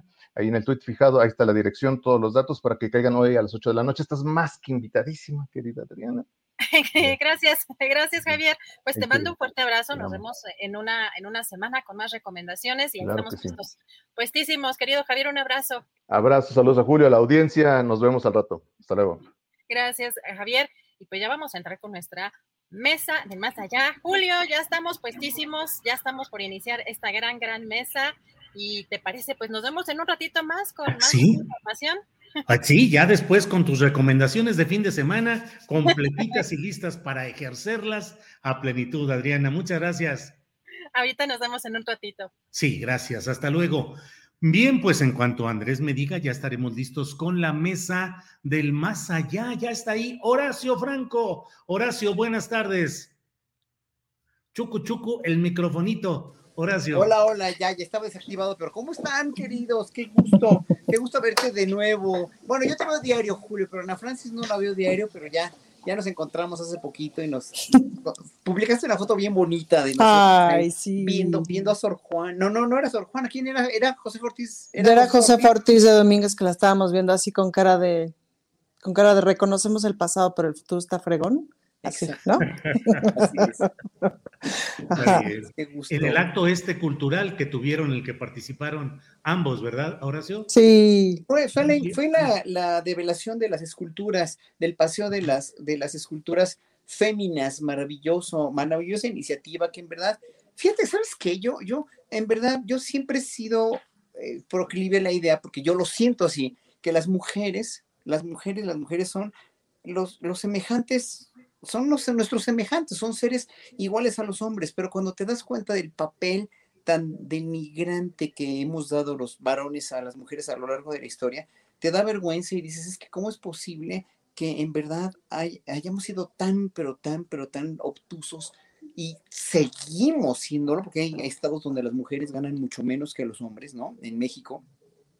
Y decir, bueno, pues es que si hay que reivindicar la memoria histórica, ¿no? De veras es que reivindicar la memoria histórica es reivindicar todo el tiempo eh, que estamos vivos, que estamos aprendiendo, que tenemos mucho que aprender todavía como mexicanos y que esta iniciativa a mí me pareció verdaderamente fenomenal. también es un orgullo estar en esta comisión honorífica porque todo el mundo siguen, siguen, siguen y siguen echando tierra de que cuánto cobramos, así que el hueso, ¿cuál hueso, hombre? El hueso yo lo único que recuerdo es el de Fernando Rivera Calderón y de, y de Marisol García allá en la W, pero este, pues no tenemos hueso, nunca, o sea, estos son, consejos honoríficos que lo hacemos realmente por patriotismo, ¿no? Y el estar ahí te, da, te da, eh, como que te da como cierto orgullo poder contribuir con este tipo de ideas y poder en un momento dado decir, es que sí necesitamos esta refrescada de memoria histórica. Las mujeres, un paseo escultórico con puras mujeres, no, no sabes qué chingón estuvo, qué bonito, qué bonito acto. Perfecto, muy bien. Ana Francis Moore, buenas tardes. Hola. Estoy en mi oficina, mira, lo que pasa es que la primera toma que vieron era con la bandera, pero me da un poco de, pudor. Entonces, ya, esto, es que es, es, nueva la oficina, entonces apenas estamos colgando los cuadros y no sé qué. Y te viene la oficina de diputada de la Ciudad de México, te contiene lo que es un escritorio, lo que es la computadora, el archivero, la impresora y tres banderas, dos tamaño grande, como esta que, esta, y una tamaño pequeño que tengo aquí al frente, muy cuca es lo que viene siendo. Lo que viene siendo. para los diputados del Congreso de la Ciudad de México. Hoy no, va a estar, con nosotros al inicio eh, tu estimado pollito Ana Francis Calderón, porque anda ahorita ensayando con los Claro, porque al ratito tiene pachangón. Sí, sí, sí, a las 8 de la noche. Quienes no hayan comprado boleto todavía lo pueden hacer. Por favor, amontónense a las mm. puertas de este teatro para acompañar a Fernando Rivera Calderón en sus 20 años de actividad, de periplo, de viaje musical. Así es que ahí está Rivera Calderón esta noche a las 8 de la noche. Pero bueno, Horacio Franco, ya que hablamos de este tema del feminismo, pues desde luego esta semana una de las imágenes muy dolorosas fue la de ver algunas de las participantes en una marcha feminista eh, con el martillo pegándole mujeres policías, eh, lo cual, bueno, al menos desde mi punto de vista, es algo absolutamente reprobable, rechazable. Yo no encuentro de qué manera se puede justificar el que una mujer golpee con un instrumento de esa contundencia a otra mujer que ejerce la función de policía, que no la va amenazando, reprimiendo, sino que va cuidando el buen manejo, la fluidez de una marcha de este tipo. Y por otra parte, también hubo muchos comentarios respecto a lo que dijo el presidente de la República, Andrés Manuel López Obrador, quien dijo en su conferencia mañanera, hay que ver lo que está detrás, porque hace unos dos años, cuando empezó el movimiento feminista, muchas mujeres participaron, pero se empezaron a dar cuenta de que se habían convertido en feministas conservadoras solo para afectarnos a nosotros, solo con ese propósito. De esto que dijo el presidente, hubo muchas críticas de quienes señalaron, pues ni que, el, movimiento feminista comenzó hace dos años y tampoco que sea especialmente creado para afectarlo a él. ¿Qué opinas de todo esto, Horacio? Bueno, comenzaron las marchas feministas en el año internacional, el Día Internacional de la Mujer, precisamente hace dos años, ¿no? Cuando empezó la pandemia Y sí, obviamente muchas mujeres, muchas, yo tengo muchas amigas que jamás habían ido a una marcha, incluso la gran poeta, que, mi gran amiga mía que murió de COVID este, a principios de este año, Marta Madrigal, la llevaron en silla de ruedas, ya, ya, ya en ese entonces tenían 90 años, pero este, fueron a la marcha y en un momento dado había una convicción eh, realmente, o hay, sigue habiendo una convicción de todas las mujeres, ¿no? Por, por este, reivindicar los derechos de, de ellas, ¿no? Y de nosotros, y, nosotros los hombres por reivindicar los derechos de ellas, los hombres que somos conscientes y que estamos eh, eh, eh en verdad informados y todo. La cuestión con esta marcha, que sentó un precedente muy, muy fuerte por, por esos, por esos vandalismos que hubo, los cuales en un momento dado puedes o no estar de acuerdo. Yo personalmente no estoy de acuerdo en vandalizar nada. Yo creo que si los del 2 de octubre en un momento dado fueron a marchar sin máscaras, ¿no? Y sin, y sin, y sin ningún, sin ningún, este, sin ningún ocultar su personalidad, no ocultar quiénes eran. Si vamos a marchar como, como, o por los derechos de la comunidad LGBT, o por los derechos indígenas, o incluso por los 400 pueblos, pues que qué máscaras usaban si estaban ahí encuerados, ¿no? Ajá. Obviamente hay que dar la cara cuando vas a marchar. Y entonces yo no, o sea, lo que no, no puedo justificar ni entender es que haya gente que vaya a marchar enmascarada. ¿Con qué fin? No sé. Obviamente, como en México siempre tenemos esa, esa doble moral inculcada, ¿no? de decir una cosa y de pensar otra o de actuar de otra manera como decimos que pensamos. Entonces yo creo que ahí hay mucho del pueblo mexicano que piensa que esta gente es sembrada, que esta gente es simplemente lo hace para, para desestabilizar, ¿no? Como siempre ha habido esta gente en marchas anteriores también, ha habido gente que llega, ha habido golpeadores y porros pagados por partidos políticos o lo que sea, y eso lo sabemos y, y eso como que lo tenemos también muy presente, ¿no? O sea, no confiamos en, en, quien no da la cara. Y creo que tenemos razón en no confiar en quien no da la cara, porque incluso gente como los, los gobernantes anteriores que tuvimos daba la cara y mira cómo nos engañaron. Pues ahora imagínate cómo no nos van a engañar gente que se tapa este, la identidad en una marcha y aparte de eso, pues hace destrozos y golpea a, a, a, a semejantes, ¿no? Esto sí se me hace verdaderamente fuera de lugar. Ya lo que el presidente opine, eh, obviamente, pues es cuestión de él, es cuestión, es cuestión, personal de él, pero yo creo que sí, esta primera marcha sentó precedentes. Y la segunda marcha también, la, la marcha de este año, pues también sentó precedentes que pusieron la valla esta tan criticada,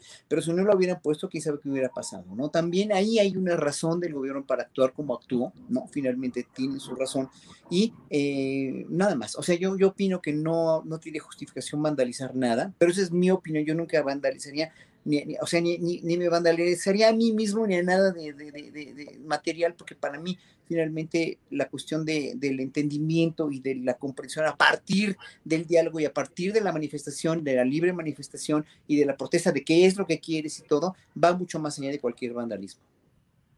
Bien, gracias Horacio. Ana Francis, eh, ¿qué opinas de estas... Uh, de estos momentos que podemos uh, sintetizar? Uno, en el vandalismo, la agresión, un segmento menor, ínfimo, mm. en relación con la marcha en general, pero que concentra la atención mediática.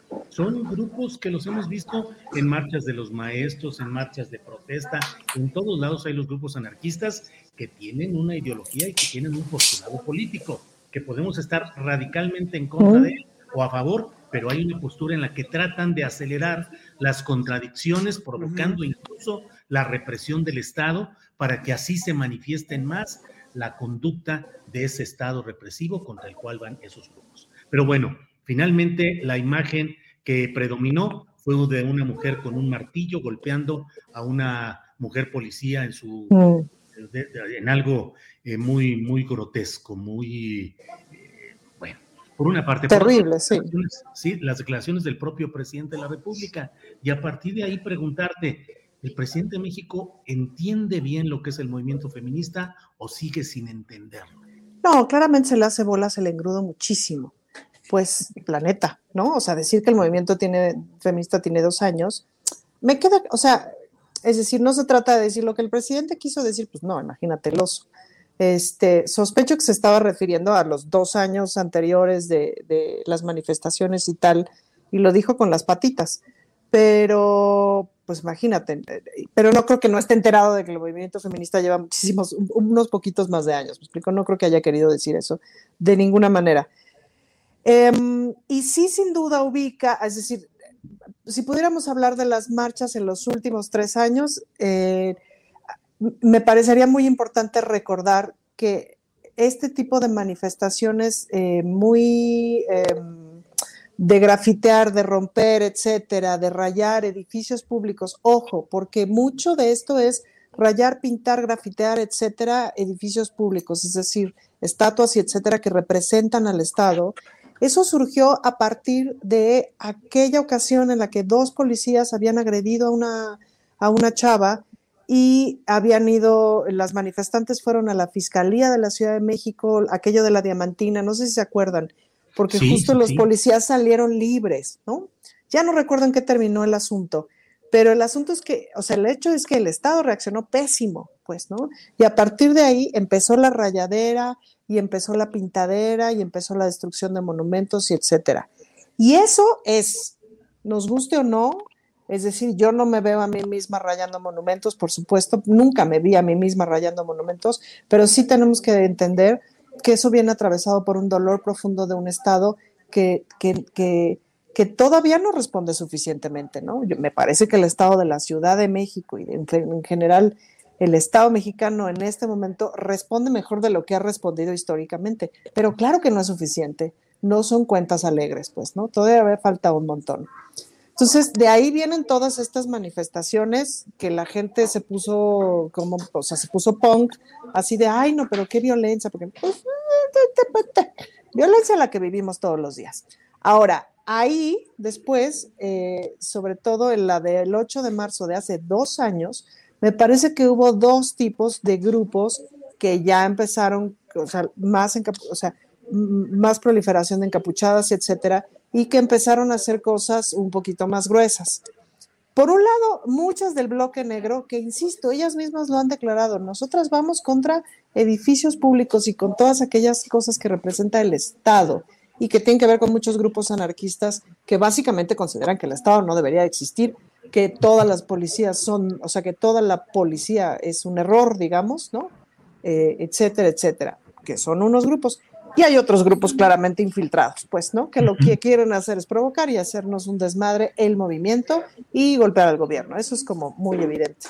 Ahora yo estuve observando mucho a las que estaban acá en el Zócalo, este, porque pues justo nos tocó evento en el Congreso, venimos para acá, no sé qué, participamos un ratito con las chavas del equipo y tal, y pues como bien dices, Julio, me parece que agarraron martillo para pegarle a una policía y venía yo entrando aquí a la oficina y unas policías entraron a hacer pipí y entonces salieron, pues también chavitas, ¿sabes? Son este, chavas como de 20 años. Ay, Dios, que si no tuvieran el uniforme de policía, pues son tu prima, tu sobrina, etcétera, etcétera. Y eso no está padre. Lo que sí es cierto es que cuando de pronto se pone demasiada policía, eso genera, eso es casi una provocación, pues, o sea, esta cosa de medirle el agua a los camotes de cuánta policía tiene que haber, a quién está cuidando la policía, etcétera, la cosa de las encapsuladas de personas y tal. Lo que quiero decir con esto, creo, es, por un lado, no olvidemos que este estilo de marchar o estas estas formas en las marchas feministas se acentuaron a partir de aquel suceso de la Fiscalía a principios del sexenio en la Ciudad de, México, que después, pues claro que la atención se corrigió, pero ya el agravio estaba hecho, digamos, ¿no? Dos, hay grupos infiltrados sí o sí. Tres, no, no tiene sentido agarrar un martillo y pegarle a una policía o a un policía o a alguien en la calle. A la calle. Eso no es feminismo. El feminismo le apuesta por la paz. Eh, y de eso sí me parece que las feministas nos tenemos que deslindar ya, pues, ¿no? Y tres o cuatro, ya no sé en qué número voy, pues la rayadera de monumentos, paredes, bardas, vallas, etcétera. Pues cuando hablemos de feminicidio cero, pues nos podemos hablar ahora sí de los, de los monumentos este, pintados, ¿no? Claro. Gracias, Ana Francis. Eh, sobre este tema en el cual, pues como muchos hemos ido aprendiendo enterándonos y desde luego con una carga Pues de que bien o mal, yo creo que todos los varones de, de muchas maneras, de pocas, eh, extremas o medianas, pero hemos contribuido obviamente a todo esto que ahora estamos aprendiendo y que estamos entendiendo las razones de la protesta de la mujer y en eso implica el hecho de entender, desde mi punto de vista, que hay una violencia sistemática contra las mujeres que no ha sido escuchada por las vías institucionales de este país, que ni las fiscalías, ni los gobiernos, ni nadie ha atendido cuando se ha denunciado y ha sucedido en todo el país feminicidios, agresiones, eh, toda una serie de abusos de poder contra las mujeres. Y la visibilización de este problema de violencia largamente institucionalizada ha detonado esa visibilización cuando las mujeres han pasado a protestar también de manera violenta, cuando han eh, pintarrajeado monumentos, cuando han tumbado bardas o vallas y cuando han actuado con la energía que yo pienso que es proporcional apenas en una cuota menor al enorme daño sufrido y que sigue, que todos los días vemos la continuidad de ese mismo comportamiento. En fin, ese es mi punto de vista y aproveché aquí que no está el pollito para robarle el espacio y yo echarme el comentario. Horacio Franco, estuviste en estos días en una en San Mateo Atenco para mm, tocar en una en un acto relacionado con la desaparición de los estudiantes de Ayotzinapa, ni perdón ni olvido. ¿Cómo ves las cosas actualmente? ¿Qué opinas del rumbo que llevan las investigaciones? Tres años ya. ¿Qué opinas de lo que se ha hecho en busca de esa verdad y justicia en el caso de Ayotzinapa. Pero fíjate que razonando muy bien lo que dijiste y lo que dijo Ana Francis, que sí estoy de acuerdo, o sea, hay una exasperación, o sea, debe, ¿a qué grado de exasperación debe llegar una sociedad y, en esta parte las, las mujeres, ¿no? Para poder reaccionar tan violentamente, ¿no? Tan, tan exasperadamente. Ya no le llamamos violencia cuando vandalizas un monumento, ok, cuando, cuando le pegas a una policía hoy y eres a alguien así a propósito, sí lo llamo violencia y sí no tiene excusa. Ok, yo en ese sentido, como soy muy pacifista y no, no me manifiesto de esa manera, pues sí, debe haber una, exaspera, una exasperación terrible para llegar a, vandalizar o a, o a pintarrajear un monumento, que bueno, eso se quita, ¿no? Sabes, sabes, obviamente sabes hasta dónde llegar si eres racional, pero la violencia sistemática contra las mujeres también puede ser equiparada, que, que, también es una tradición que venimos cargando, pues contra todos los indefensos y todas las, las, mujeres indígenas, pero también contra los indígenas, pero también contra los estudiantes universitarios que protestan y se manifiestan, pero también contra los inconformes y también contra toda la, gente que no, que no tiene, o, que, está protestando por algo, ¿no? Aquí, en ese sentido, lo, de Ayotzinapa, las investigaciones de Ayotzinapa, pues oyendo tantas conversaciones ya, ayer estuve viendo a Ángela Butrago, ayer estuve, bueno, obviamente, ah, eh, eh, me, he echado muchas conversaciones y muchas de las, este, estoy al tanto de que ojalá que el gobierno de Israel le conteste al presidente para ver lo de, la extradición de Tomás Herón, que lo único que queremos ver es un proceso mucho más limpio por parte otra vez, cada viernes lo decimos, ¿no? De la, de la Fiscalía General de la República, un proceso más alumbrado en ese sentido, un proceso más, más correcto. Estuve oyendo también ayer la entrevista que le hiciste a Lorenzo Meyer eh, sobre los científicos, ¿no? Pero todo redunda en lo mismo, Julio, todo redunda en un trabajo que nosotros queremos ver cristalizado eh, en rumbo, en, en, en rielado de la Fiscalía para no soplar, dijéramos, o no dar a conocer más de los procesos para que no se alteren los debidos procesos ni los expedientes. Pero lo que queremos los ciudadanos es ver ya, hoy por hoy, una acción de la fiscalía, que por quizás comunicación del, fiscal o por y yo quisiera de veras no pensar en lo peor que tiene infiltrados ahí a gente que estaban en la, en la anterior PGR en, con Peña Nieto, que no quisiera pensar lo peor porque entonces de veras sí sería el peor error o uno de los, el único error históricamente hablando muy grande de la administración del presidente Andrés Manuel López Obrador en quien confiamos todos, pero pues si no están haciendo nada, o sea, si no están haciendo eso, bueno, eso por una parte. Y por la otra, la cuestión del rubro de la, de la Secretaría de la Defensa Nacional, ¿no? Que, que ya en la entrevista que le hiciste a este Mesa, no sé si creo que tú se la hiciste, ¿no? Sobre eh, los papeles, los expedientes que se pueden consultar sí, Silver la defensa, ¿no? Sí, sí, Silver Mesa. Este hombre que, bueno, muestra los papeles que están todos tachados, etcétera, etcétera, los expedientes de la Defensa Nacional, pues el secretario de la Defensa debería de veras dar un poco más la cara también. El secretario da la cara todos los días, casi siempre en la mañanera y habla muy claro y habla sobre los logros. Bueno, yo creo que ahí se debería poner un poco más el saco de los derechos humanos para, en verdad, que no tengamos ninguna duda y que dignifiquemos con ese hablar, con ese, con ese, con esa exposición que tiene que haber de la Sedena para finalmente eh, tener una, un mayor conocimiento de qué fue lo que pasó en ese batallón y qué fue lo, o sea, esclarecer. Lo que nosotros necesitamos los mexicanos ya hoy por hoy es esclarecer cada vez más lo que pasó y que no nos tengan en asco a cinco años o siete, ocho, nueve, diez, once, o a, a ver hasta cuándo, ¿no? Porque en un momento dado ya sabemos que se va a dar carpetazo. Yo confío plenamente en Alejandro Encinas, confío plenamente en el presidente y quiero confiar en que la fiscalía va a hacer un trabajo realmente eh, próvido y sólido, ¿no? Y que no tiene infiltrados del gobierno anterior, ojalá que no, y que si los tiene, que no los oiga y que escuche más bien los reclamos de Vidulfo y de los padres de, la, de, Ayotzinapa, y por otro lado también que la Sedena pues eh, clarifique y esclarezca. Es lo que esperamos, pues es lo que queremos es lo que tiene que ser, ya no pueden seguir ocultando, y ojalá que el presidente también los inste todo el tiempo a que hagan bien su trabajo. Pues ya la fiscalía es independiente, pero no puede haber una fiscalía así que haga lo que se le da la gana y que en un momento dado, aunque sea por muy independiente que sea, no esté dando cuentas a la sociedad, porque nosotros somos quienes, quienes, perdón, quienes mandamos a los servidores públicos como sociedad. Y eso es lo que queremos. Sí, gracias, gracias, Horacio Franco. Ana Francis Moore, ya sabes que decimos que el periodismo es la etapa superior del chisme.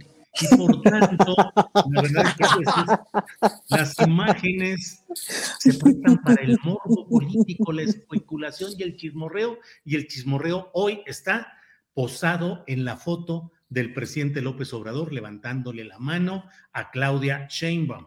¿Cuál es el contexto? ¿Qué es lo que sucedió? No sabemos. Lo único, es decir, sí lo podemos saber y sí está ahí demostrado, pero el hecho político concreto es que está él levantándole la mano y diciendo así como, es ella, ella es la buena, ella es la que está aquí. Y Claudia en una actitud eh, pues muy abierta, como de Rocky triunfador, diciendo, pues aquí estamos. Eh, ya lo sé, es lo que digo. La, el periodismo es la etapa superior del chisme. Entonces, Sin duda.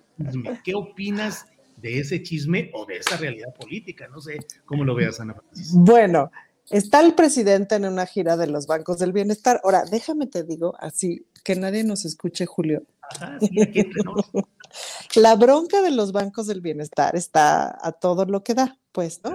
Porque los bancos del bienestar, pues, es la manera de diseminar apoyos que tiene el Estado. Y si además las personas empezamos a abrir cuentas en el Banco del Bienestar, pues eso va a generar una competencia muy interesante con los bancos privados, ¿no? Entonces, bueno, hay muchos intereses en contra de los bancos del bienestar. Además de todo, yo fíjate que tuve una novia que se encargaba de supervisar la distribución de los apoyos en Oaxaca. Y entonces un día la acompañé a ver cómo le pagaban a los viejitos. Ever catch yourself eating the same flavorless dinner three days in a row? Dreaming of something better? Well, HelloFresh is your guilt-free dream come true, baby. It's me, Kiki Palmer. Let's wake up those taste buds with hot, juicy pecan-crusted chicken or garlic butter shrimp scampi. Mm. Hello Fresh. Stop dreaming of all the delicious possibilities and dig in at HelloFresh.com. Let's get this dinner party started. Hey, it's Ryan Reynolds, and I'm here with Keith, co star of my upcoming film, If, only in theaters, May 17th. Do you want to tell people the big news? All right, I'll do it. Sign up now and you'll get unlimited for $15 a month in six months of Paramount Plus Essential Plan on us. Mintmobile.com slash switch. Upfront payment of $45 equivalent to $15 per month. Unlimited over 40 gigabytes per month. Face lower speeds. Videos at 480p. Active Mint customers by 531.24 get six months of Paramount Plus Essential Plan. Auto renews after six months. Offer ends May 31st, 2024. Separate Paramount Plus registration required. Terms and conditions apply if rated PG.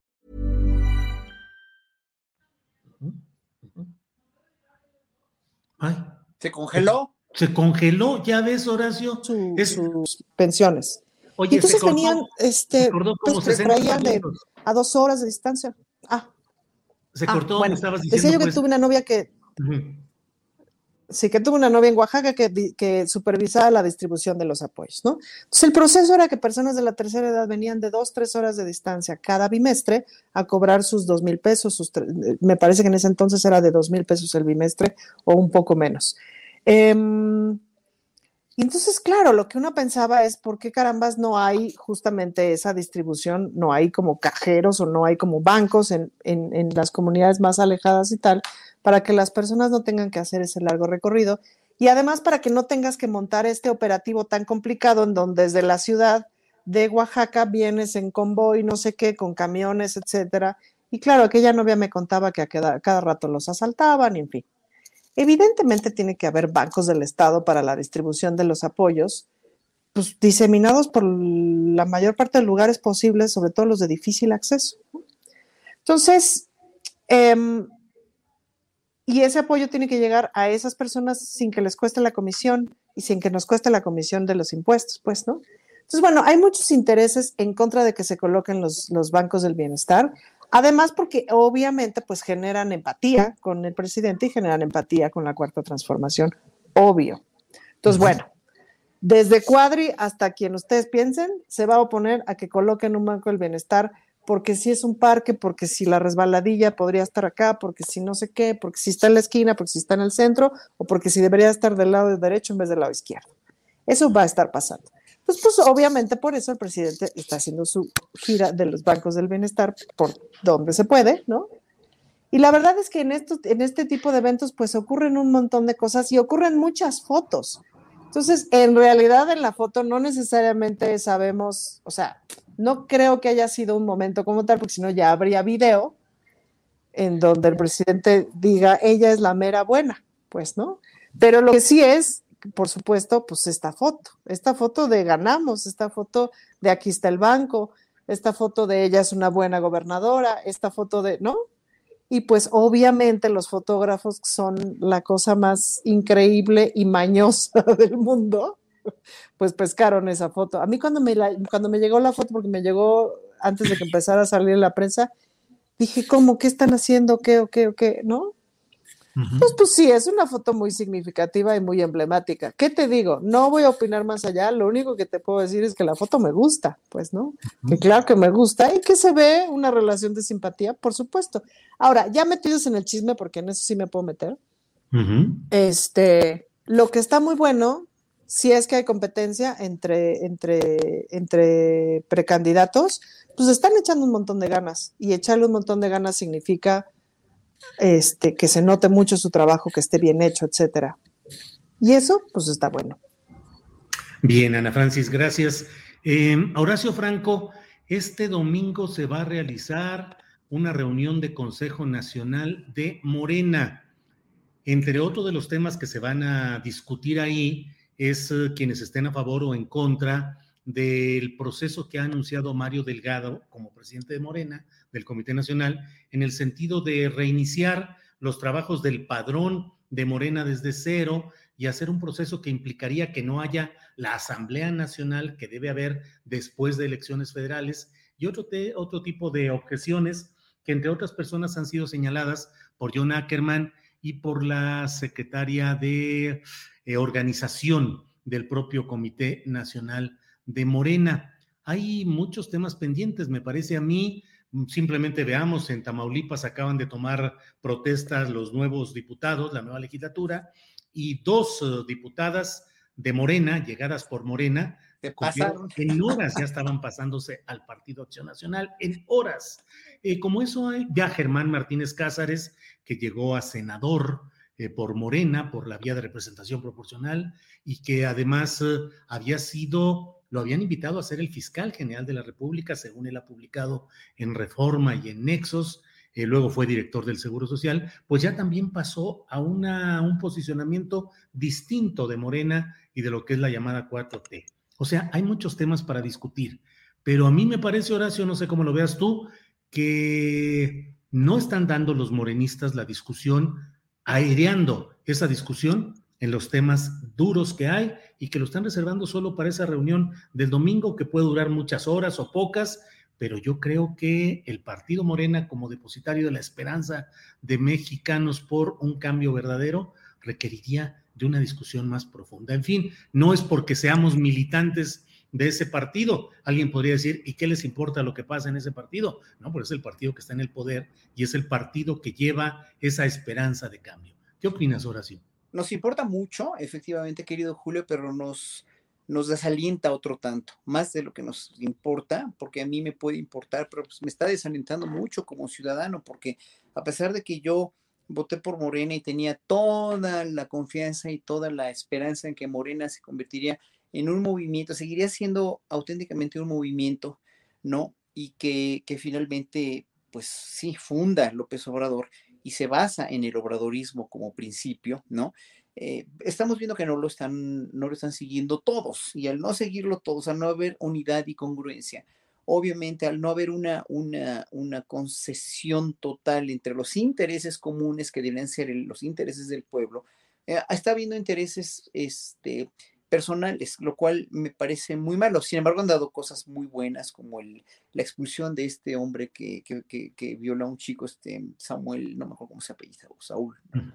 No, eh, ha habido cosas, sí, ha habido como, como, como cosas muy buenas. Y digo, oye uno las comparecencias de muchos diputados, oye las respuestas que dan diputados y senadores de Morena como a estos espectáculos este, eh, tan terribles como los que han dado las senadoras panistas últimamente, ¿no? Y, y si en un momento dado ves que en Morena hay gente muy valiosa, y es esa gente muy valiosa la que precisamente no hay que perder dentro del movimiento, dentro de Morena, pero lo que está pasando con esto es que están quedándose callados con muchas cosas que no deberían quedarse callados, ¿no? Y por ejemplo, ayer viendo un tuit de, de este de, ¿cómo se llama?, de Roberto Madrazo, donde, donde arremete terriblemente contra Osorio Chong y contra esta mujer, la que está en, con, esta, no, no me ni cómo se llama, pero y, su esposo, ¿no? Sí, los abarca. Los, mm, sí, bueno, ella y esta actriz que salía en televisión, que nunca me acuerdo cómo se llama, pero bueno, ah, está, está, remitiendo contra priistas y contra gente de su propio partido. Vemos como toda la, lo, lo, lo que era el PRI, realmente que consideramos un partido que nunca ventilaba ni sacaba sus trapitos al sol al, al, público, ¿no? La ropa sucia se lava en casa, la lavaban muy bien, pero que vimos que todo esto era, pues, una gran simulación, ¿no? Era una gran simulación porque finalmente hoy que el PRI es un cadáver viviente de un partido, ¿no? Este, pues, obviamente están sacándose ellos mismos los trapitos al sol. En Morena vemos lo contrario, en Morena vemos que están sacándose los trapitos todo el tiempo y todo el tiempo están en esa bronca y en ese pleito y eso nos hace perder en un momento dado la cordura o la razón o la esperanza, como dije al principio, como ciudadanos que votamos por ellos y que tenemos confianza en que hay gente muy valiosa sin lugar a dudas ahí, de todos los tipos de corriente, de todos tipos de pensamiento, desde la más izquierda hasta el centro, ¿no? Que no ultraderecha por fortuna, pero que en un momento dado deberían de dejar los intereses personales y los intereses particulares para finalmente ver por el bien común, que es lo que está haciendo, queriendo hacer el presidente y como que no están en ese sentido teniendo mucho, mucha permeabilidad en su partido a eso. Y entonces a mí sí me preocupa que Morena se vaya a volver ya un partido como todos los otros y que finalmente vayamos a tener, sí, Morena un partido eh, en el poder, pero y será la única esperanza para volver a tener otro presidente que siga la cuarta transformación, porque ya vimos que a pesar de lo que diga este, este señor Vargas Llosa de que se va a reelegir, que él está seguro, como si, como si supiera, ya lo reiteró otra vez Andrés Manuel esta semana, que no se va a reelegir, pero pues obviamente si el, el, presidente que siga sí tiene que seguir estas reformas importantes de la 4T, porque si no, otra vez vamos a estar en un punto de, de, de quiebre en el país y el, el, futuro sí se va a ver muy poco promisorio. Entonces, qué sé yo, ¿qué te puedo decir de esto? No, no simplemente que, que deberían de, de, este, de, de, organizarse entre ellos mejor y ver por un bien común, sea lo que sea, ¿no? Y, y, y, bueno, esta asamblea que viene, que ojalá que si viene y, dure lo que tengan que durar, que sí escojan a la gente que en verdad sí puede reformar el partido y volver un volverse en lugar de un movimiento un partido, pero un partido que vele por los bienes y los intereses del obradorismo y de la nación.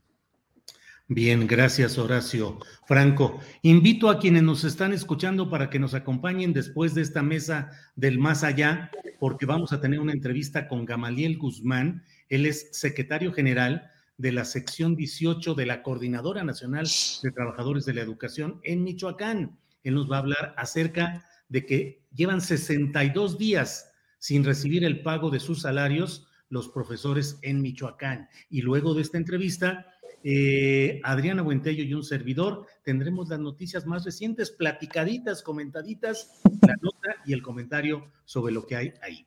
Bueno, Ana Francis, em, hoy es un día en el cual toman posesión, eh, toma posesión el nuevo gobernador de Michoacán, Alfredo Ramírez Bedoya. Eh, le señalan, ya hicieron un, un listado de quienes entran al poder con él en su gabinete. Hay muchos perredistas, hay muchos priistas. Habiendo la crisis magisterial en Michoacán, se nombra como secretaria de Educación a una persona, una mujer, que hace 10 días era priista, eh, era diputada por el PRI y renunció y ahora ya está como independiente o no partidista, está en ese mismo gobierno. En Chiapas está también una situación delicada de la cual tuvimos ya reporte al principio de este programa por inconformidades en cuanto a los resultados electorales y a las nuevas autoridades que de ahí emanan. En la Ciudad de México estamos viendo también que hoy han tomado ya, han rendido protesta los nuevos uh, alcaldes. ¿Cómo ves todo este proceso de nuevos poderes, la necesidad de hacer alianzas, la consolidación del poder de los que ganaron la mayoría, en este caso Morena? ¿Es necesario hacer alianzas o se va degradando el compromiso de esos gobernantes y sus programas partidistas cuando hacen demasiada eh, alianzas de este tipo? Ana Francis. Pues mira, la verdad es que las alianzas son necesarias porque si no, no puedes gobernar y no puedes operar y las cosas no avanzan. Ahora, hay alianzas, alianzas, pues, ¿no? Sin duda. Yo sí me he encontrado ahorita en mi, en mi, en mi ámbito de, las, de los 66 que somos en el Congreso, pues claro, al principio, este, al principio como que tomé una postura muy beligerante, muy de, de, ahora sí que no le hables a los de allá, hazles el fuchi, y pues no te das cuenta de que si no le hablas a los de allá, pues estás idiota porque básicamente tienes que dialogar con los de allá y los de allá tienen que dialogar contigo para que las cosas pasen y las, y las propuestas ocurran. Y eso es súper importante. Y luego ya en realidad te vas dando cuenta de que tienes cosas en común por distintos lados y que hay personas con las que no tienes nada en común, pues, ¿no? Em, entonces, en ese sentido, pues sí, he encontrado muchas cosas en común con algunos de los perredistas que están, que están en la alianza con el PAN, etcétera. He encontrado muchas cosas en común con algunos de los priistas. Em, he encontrado con quien sí, de plano es difícil, es con, eh, con el PAN, aunque empiezo también a descubrir como algunos puentes de comunicación. Em, y sin duda que encuentro muchas cosas en común con las personas de mi bancada, de Morena, del PT, etcétera, pero no necesariamente eh, con todas tengo todo en común, pues, ¿no? Em, las personas también somos diversas. Y pues sí, mucha de la gente de Morena, por ejemplo, pues venía del PRD, algunos venían del PRI, etcétera, de antes. ¿Sabes? Hay como, hay como un tránsito ahí importante entre partidos. En realidad, pienso que este proceso que está teniendo, o sea, pienso que, que a Morena en el 2018 le creció el chamaco, pues, ¿no? Le creció el chamaco de jalón y de pronto había que tener candidatos, un montón de candidatos y candidatas para el 2021 y entonces empezaron a formarse eh, ciertos cuadros, yo creo que algunos muy afortunados, en donde muchas personas que, venían de la sociedad civil no le hubieran entrado si no es así, y unos otros muy impresentables, pues, ¿no? Ahora, ese es como un proceso, o sea, el país está así, pues, ¿no? ¿no? es un proceso específico como de ese partido. Y ahora la verdad es que estamos viendo unas cosas del PRI, o sea, yo con los compañeros del PRI, por ejemplo, pues sí me encuentro muchos muy amables en términos ideológicos y como que encuentro este, afinidad. Eh, muchos que están jóvenes, es decir, que todavía, que no tienen la historia terrible de los priistas, de la corrupción, etcétera. El partido tiene una historia horrible, pero ellos no, em, etcétera, etcétera. Y luego, pues a mí me gustaría, ahora por ejemplo, que hay estos consejos en las alcaldías, en donde pues justamente hay un consejo de diversas fuerzas políticas que va a estar acompañando y vigilando al alcalde, a la alcaldesa, pues si no parlamentan, o sea, si no hablan, si no dialogan, si no se ponen de acuerdo, si no llegan a acuerdos, las cosas no pasan y no avanzan. Y eso te genera, em, te genera de pronto como forzar la comunicación a que sea un poquito más amable, te genera el intercambio. Y el intercambio no necesariamente tú me das esto y yo te doy lo otro. A veces el intercambio es no me insultes y entonces platicamos de tu punto, ¿no? Pero si me insultas, pues ¿cómo le hacemos, no? Porque de pronto en esas estamos, pues, ¿no? Entonces, ahí me parece que las alianzas son muy interesantes, pues porque el país necesita aliarse, porque Claro. hay muchas divisiones y muchos este, y, y además hay muchos gobiernos, este, todavía hay algunos gobiernos priistas, hay algunos, hay algunos gobiernos panistas, en fin. Pues si no hay alianzas, si no hay diálogo, etcétera, ¿cómo le hacemos, pues? no? Claro. Pero, ¿cómo se, o sea, pero eso, pero la delgada línea con el chapulín, con el chapulinismo, ¿no? Sí. Que Bien, esa es otra cosa. Mm. Pues eh, señoras y señores, damas y caballeros, tenemos al hombre de este día, al festejado Fernando Rivera Calderón, quien hoy presenta su espectáculo musical en el Teatro Esperanza Iris de la Ciudad de México a las 8 de la noche. Fernando, ¿cómo va usted rumbo a la alfombra roja? Mi querido Julio, Ana, eh, Horacio, pues me da mucho gusto saludarlos. Pues voy muy emocionado. Este, ya camino al Teatro de la Ciudad, aquí sorteando eh, el tráfico de la Ciudad de México. Este, contento, eh, con, con mucha expectación y bueno, también sin haber dormido, porque nunca falla que mis nervios soy tan, tan, tan aprensivo en estas cosas que siempre la noche previa a un gran concierto, este, me quedo con los ojos pelones, pero, pero no importa, lo vamos a, lo vamos a hacer y, están cordialmente invitados todos hoy a las 8.30 de la noche al Teatro de la Ciudad esta celebración de los 20 años de Monocordio.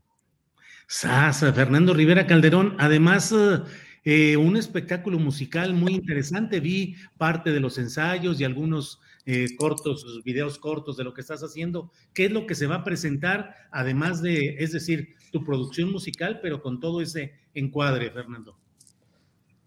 Sí, bueno, pues voy a presentar un nuevo ensamble musical de Monocordio con eh, músicos con los que me he relacionado últimamente de gran calidad, que pues hemos hecho una banda muy padre. Va a haber una sección de metales, una trompeta, un trombón, un saxofón. Eh, el maestro Ernesto Anaya se va a aventar un palomazo guapanguero, así como Juan Pablo Villa y David Aguilar, dos queridos amigos compositores eh, y músicos muy, muy queridos.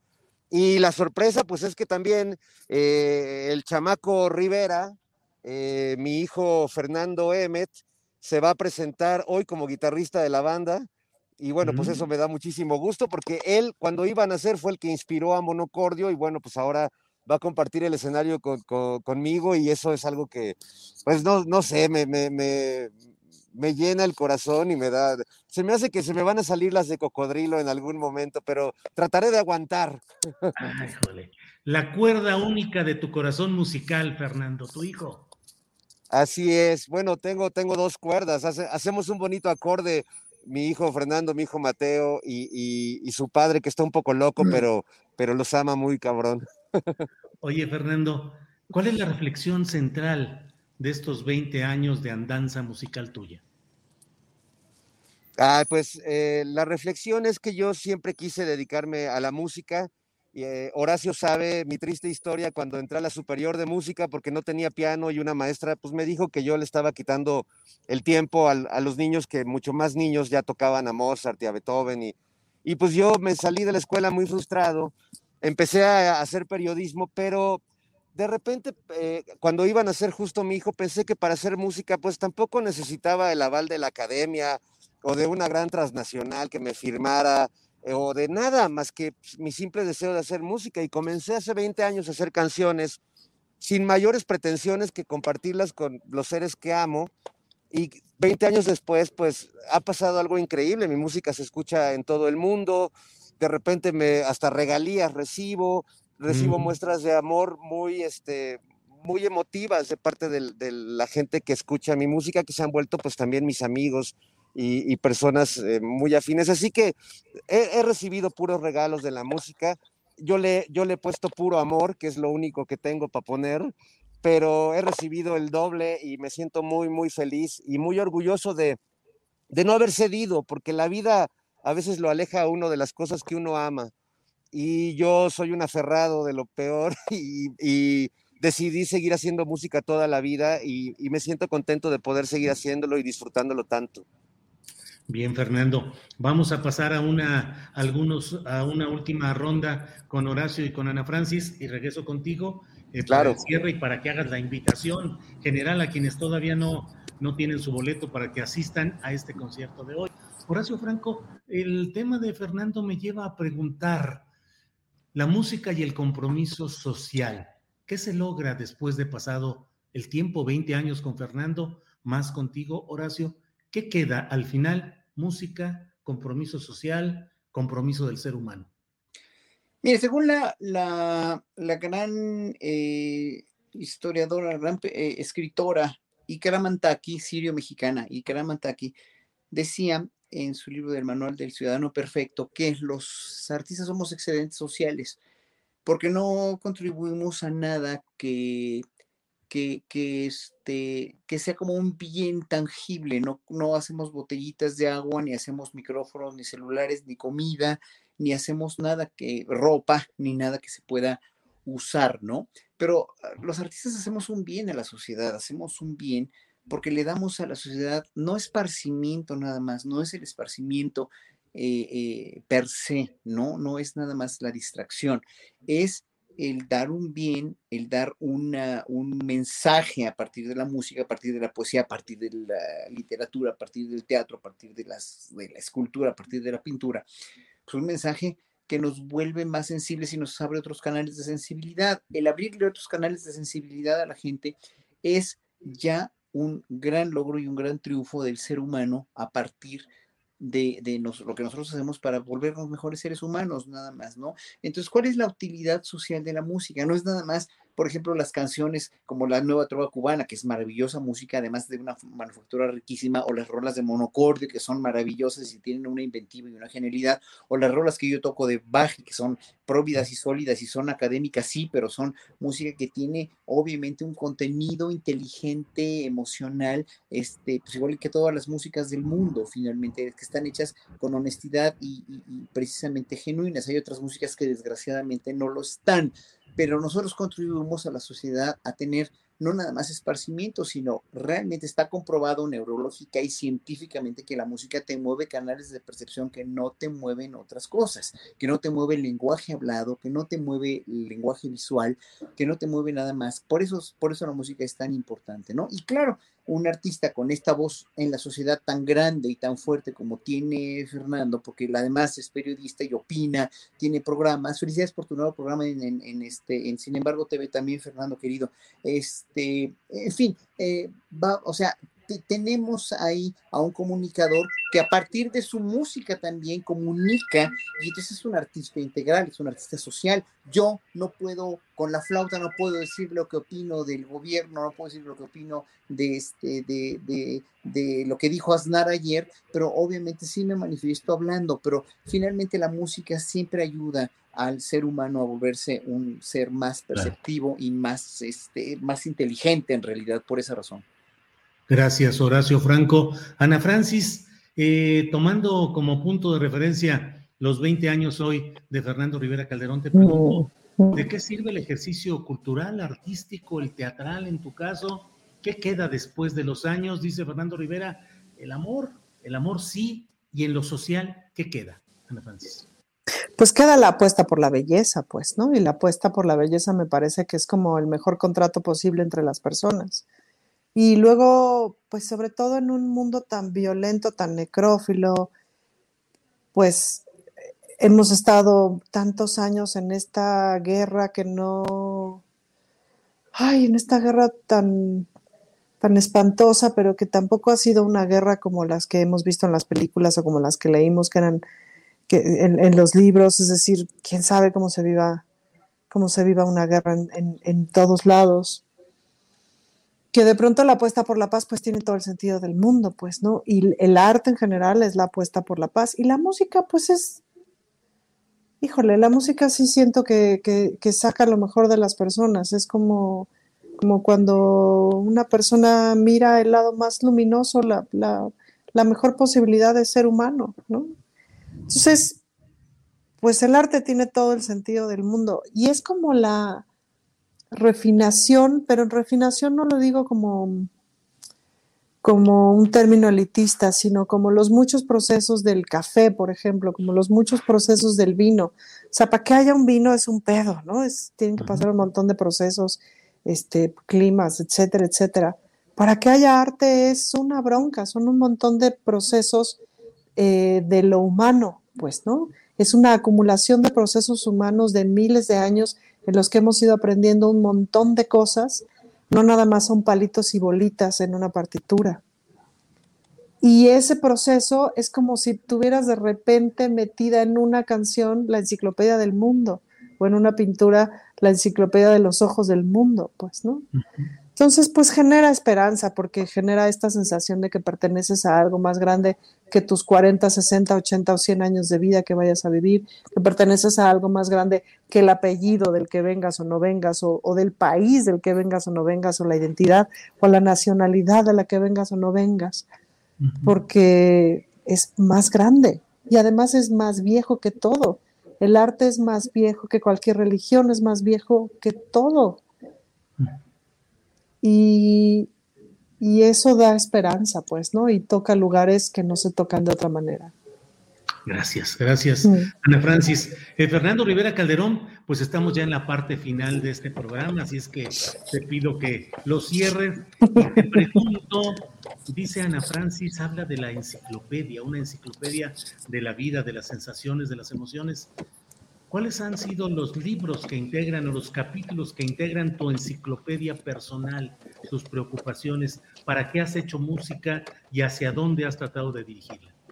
Ah, qué, qué bonito. Bueno, pues eh, es una enciclopedia muy, muy nutrida y muy diversa que en un principio, pues yo creo que se, se, se nutrió de libros y discos, que yo fui un niño afortunado porque en, en mi casa había muchos libros que además eran leídos y muchos discos que eran escuchados de muy distintos géneros. Entonces eso, eso es como mi primera composición y todo, todo el amor y el cariño que recibí de mis padres, de mis hermanas. Fui, fui un niño muy, muy mimado, muy consentido, muy amado y luego muy golpeado en la secundaria cuando entré con los hermanos maristas, pues me tocó conocer la piedad cristiana de una manera muy, muy ruda.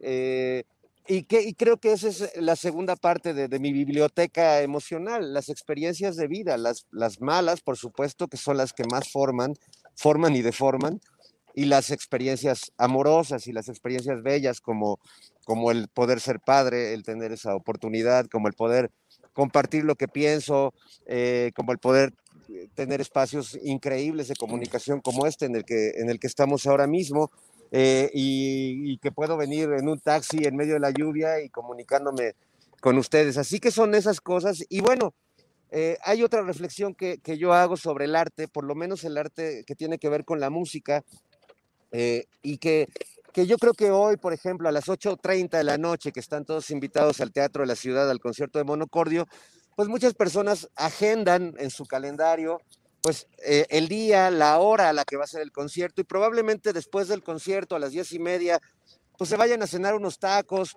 o tengan agendado otro compromiso. Digamos que el tiempo pasa linealmente y el concierto está dentro de ese tiempo lineal, pero la hora y media, la hora que dura ese concierto, el tiempo deja de contarse linealmente, el tiempo se, se empieza a contar hacia arriba el tiempo se vuelve infinito mientras dura ese concierto y para mí esa es la gran potencia del acto musical en vivo, que, va más allá de, la hora o la hora y media que dura. En realidad es un tiempo que se queda ya en nosotros para siempre. Esos grandes conciertos que hemos asistido, esas grandes funciones teatrales, son momentos de, de eternidad que atesoramos. Eh, el tiempo se queda ahí detenido y eso es una, una belleza del arte que, sucede en la pintura, en la fotografía, en el cine y por supuesto la música que es invisible, pero se nos queda tatuada en, el corazón, en la memoria y, yo estoy hecho de todas esas canciones que he escuchado y vivo mi vida como si fuera una canción, una, hermosa melodía que hoy me tocará cantar a coro y eso me hace muy feliz. Fernando Rivera Calderón, pues con mucho aprecio, con mucho afecto y con el deseo de que te vaya muy bien hoy en esta eh, conmemoración de tus 20 años de carrera musical en el Teatro de la Ciudad esta noche. Quienes no hayan comprado sus boletos todavía alcanzan a llegar y a aplaudir lo que va a presentar hoy Fernando con un gran ensamble musical, eh, con una presentación muy interesante. Así es que, pues Horacio Franco, gracias, buenas tardes y seguimos en contacto. Gracias a todos, buenas tardes. Nos faltó mucho hablar de, de, de, Aznar, que en el, en, el, en el nombre lleva la penitencia, ¿verdad? el señor. Si quieren, podemos darle eh, la, la amable despedida a Fernando, que tiene eh, su mente y todo metido hoy en el concierto. Y si quieren, eh, abordamos este último tema de Aznar. Bueno, bueno, mucha mierda, pollito, mucha mierda. Muchos, muchos, mucho, mucha mierda siempre. Muchas gracias. Gracias, queridas, queridos amigos. Los quiero. Adiós. Igualmente te queremos, suerte. Que te vaya muy bien, Fernando. Gracias. Hasta luego. Eh, Horacio, pues si quieres en esta última, antes de despedirnos, que sea nuestra última ronda de, de comentarios sobre este tema de Aznar, por favor, Horacio. Mira, ya se ha hablado mucho de, esto, pero también yo sí quisiera abordar el, por qué. Tengo una duda, simplemente. Eh, hoy, el, presidente de la Generalitat de Cataluña sacó un tuit donde se avergüenza públicamente de los dichos por Aznar y, me pareció muy gratificante. Eh, pero yo me pregunto, ¿por qué no hay un hashtag del pueblo español?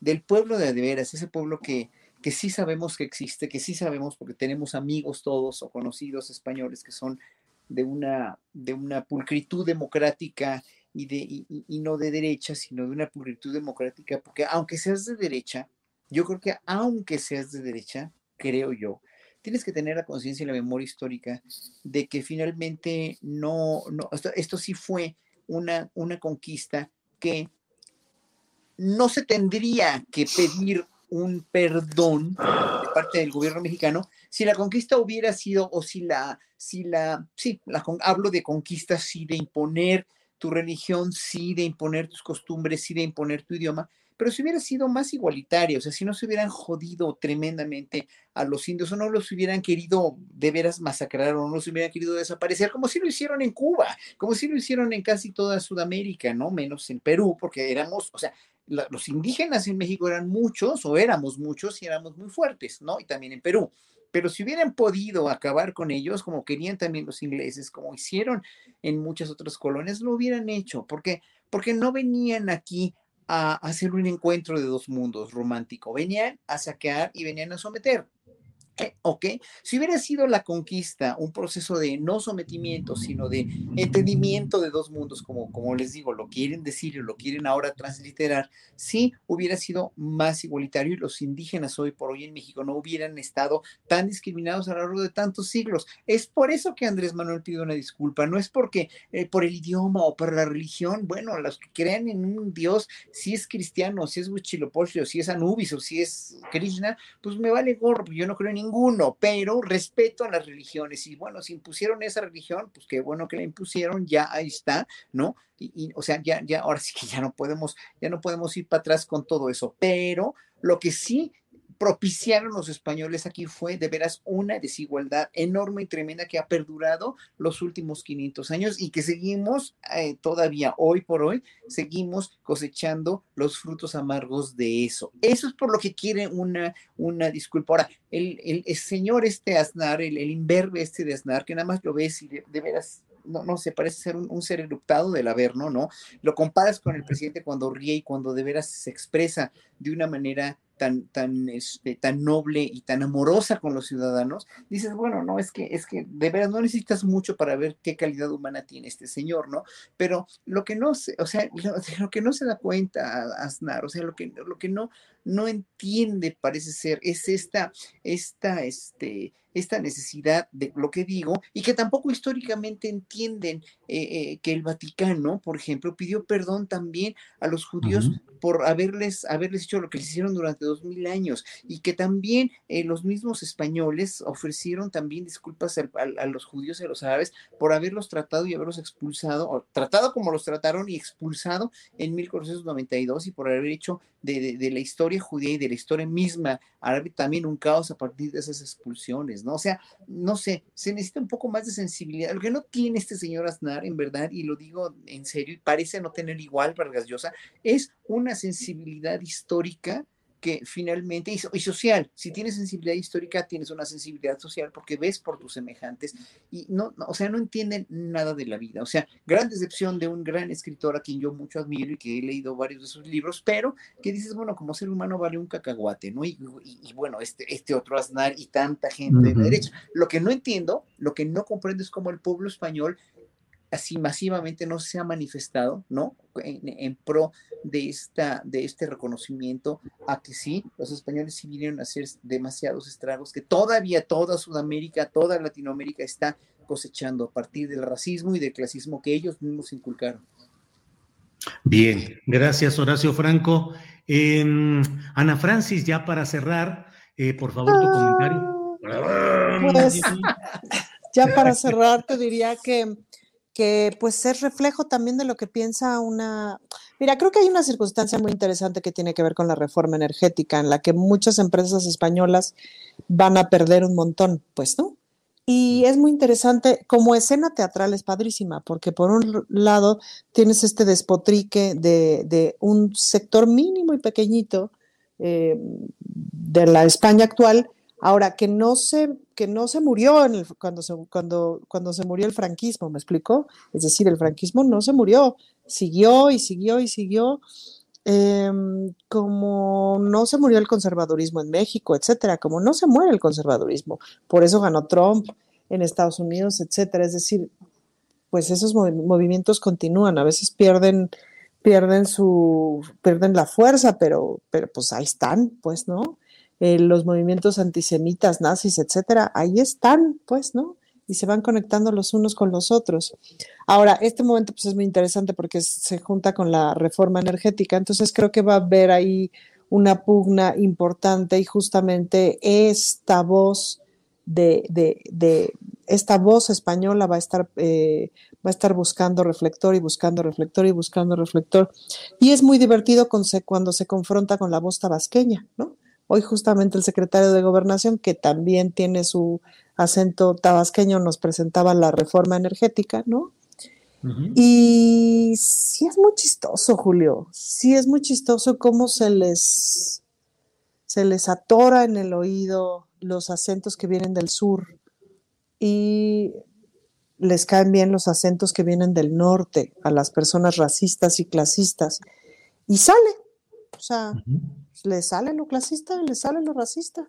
El presidente de, de, la mesa directiva del Congreso de la Ciudad de México, don Héctor Díaz Polanco, nacionalizado mexicano, pues es de origen salvadoreño. Tiene un ligero acento centroamericano. Yo te cuento pues las, que, las que provoca pues con el puritito acento. Se sale lo racista y se sale lo clasista. Ahí está, es decir, está presente, es algo que hay que trabajar y que hay que trabajar muchísimo en España y en México, ¿no? Entonces, acá tenemos nuestros propios españoles. Es que no me gusta decirles españoles porque hay tanta gente española que quiero tanto, ¿no? Sino acá tenemos a nuestros propios fascistas que hasta le echan tantito acento, este, aunque sean mexicanos, ¿no? Así es, así es. Bien, pues muchas gracias a ambos. Gracias, Horacio Franco, por esta ocasión. Buenas tardes. Gracias y buenas tardes. Una, una denuncia quiero hacer. Fíjate que mi cuñada, que estaba en el chat, me dice que Pancho Domínguez, el exgobernador, hoy exgobernador de Querétaro, tenía que haber publicado en la, en, en, no sé si en el gobierno, en los estatutos del gobierno, la ley que se aprobó de matrimonio igualitario en Querétaro y no lo hizo. No sé qué mm. consecuencias pueda traer, pero pues hay que estar alertas, Ana Francis, ahí te encargo que nos que, investiguemos a ver qué podemos hacer. No sé si sea esté bien o esté, digo, seguramente está mal porque obviamente no la quiso publicar, pero hay que dar, hay que dar cuenta de ello. Bien, gracias Horacio, estaremos atentos. Ana Francis Moore, gracias y buenas tardes. Muchas gracias. Hasta luego, gracias. Adiós.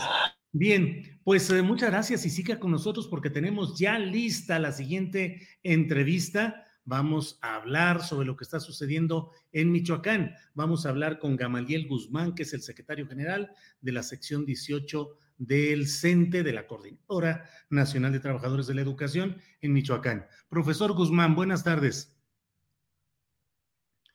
Gamaliel. Muy buenas tardes, Julio. Un gusto poder saludarte y que nos permitan a través de este medio tan importante poder comunicarnos con la población, con nuestros compañeros trabajadores de la educación.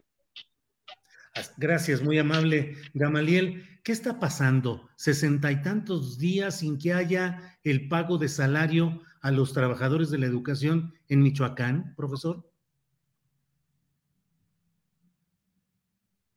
Sí. ¿Nos escucha, Gamaliel?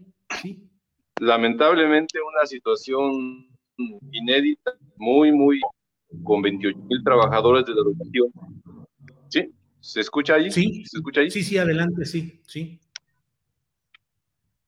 ¿Me, escuchan, ahí? Sí, ahí Digo, escuchamos. Muy, muy, lamentable la situación que estamos viviendo actualmente. Este, tenemos, tenemos una situación lamentable. El día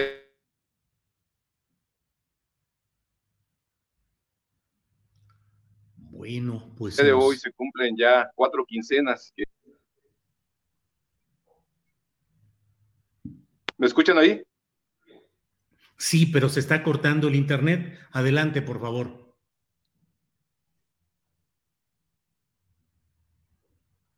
Ah, a ver si, a lo mejor si quita. Este, y, decíamos que la situación que tenemos acá en Michoacán ahorita es, es muy complicada. 28 eh, mil trabajadores sin, sin salario eh, hablamos de cuatro quincenas, pero eso no es todo, el problema es de que hay una, una deuda muy importante. Sí, a ver si ahí me escucho mejor. Sí, así se escucha mejor, sin imagen y con el sonido podemos avanzar mejor, Gamaliel. Bueno, ¿me escucho ahí mejor? Sí, sí, ahí se escucha mejor, adelante. ¿Me escucho mejor ahí? Sí, se escucha muy bien ahí, Gamaliel. Adelante, por favor, Gamaliel. Sí, está bien, a ver si ya me escucho yo. Bueno, decía que tenemos una complicación en el estado de Michoacán. 28 mil 28 mil trabajadores, 28 mil trabajadores de la educación que lamentablemente en este momento estamos sin salario después de cuatro quincenas, cuatro quincenas. Digo, el problema no es ese, porque no es únicamente ese, perdón. Eh, resulta que tenemos una deuda de 651 millones de pesos correspondientes al año 2020. Y bueno, no se pagaron tampoco en aquel momento. Y todavía este, adeudos que corresponden a estas últimas quincenas. Eh, afortunadamente, podemos decirlo así, el día de hoy acabamos de suspender una reunión con el gobernador eh, Alfredo Ramírez Bedoya, con su equipo de trabajo, tres secretarios de gobierno, el secretario de, de Gobernación de Gobierno, eh, la secretaria de Educación y el secretario de Finanzas, donde se nos planteó ya una ruta muy, muy concreta que resuelve, nosotros decimos si se cumple, obviamente, la problemática que, estamos teniendo. Esto después de varios días que hemos estado emplantonados afuera del Palacio de Gobierno, de que hemos estado realizando actividades de presión política, pacíficas, eso sí, en diferentes puntos de la entidad, inclusive en la Ciudad de México también tuvimos la necesidad de asistir en algunas ocasiones. Entonces hoy hay una ruta que si se cumple estaría resolviendo ya también de fondo este, este problema que en otros años se venía resolviendo pues a medias eh, por partes y que bueno hoy hay esa, esa posibilidad. Sí, eh, Gamaliel, la llegada del nuevo gobernador, eh, llegado a nombre de Morena. Mm, ¿Qué significa? ¿Es una esperanza de que se atiendan los problemas planteados en Michoacán o no hay muchas expectativas en ese sentido?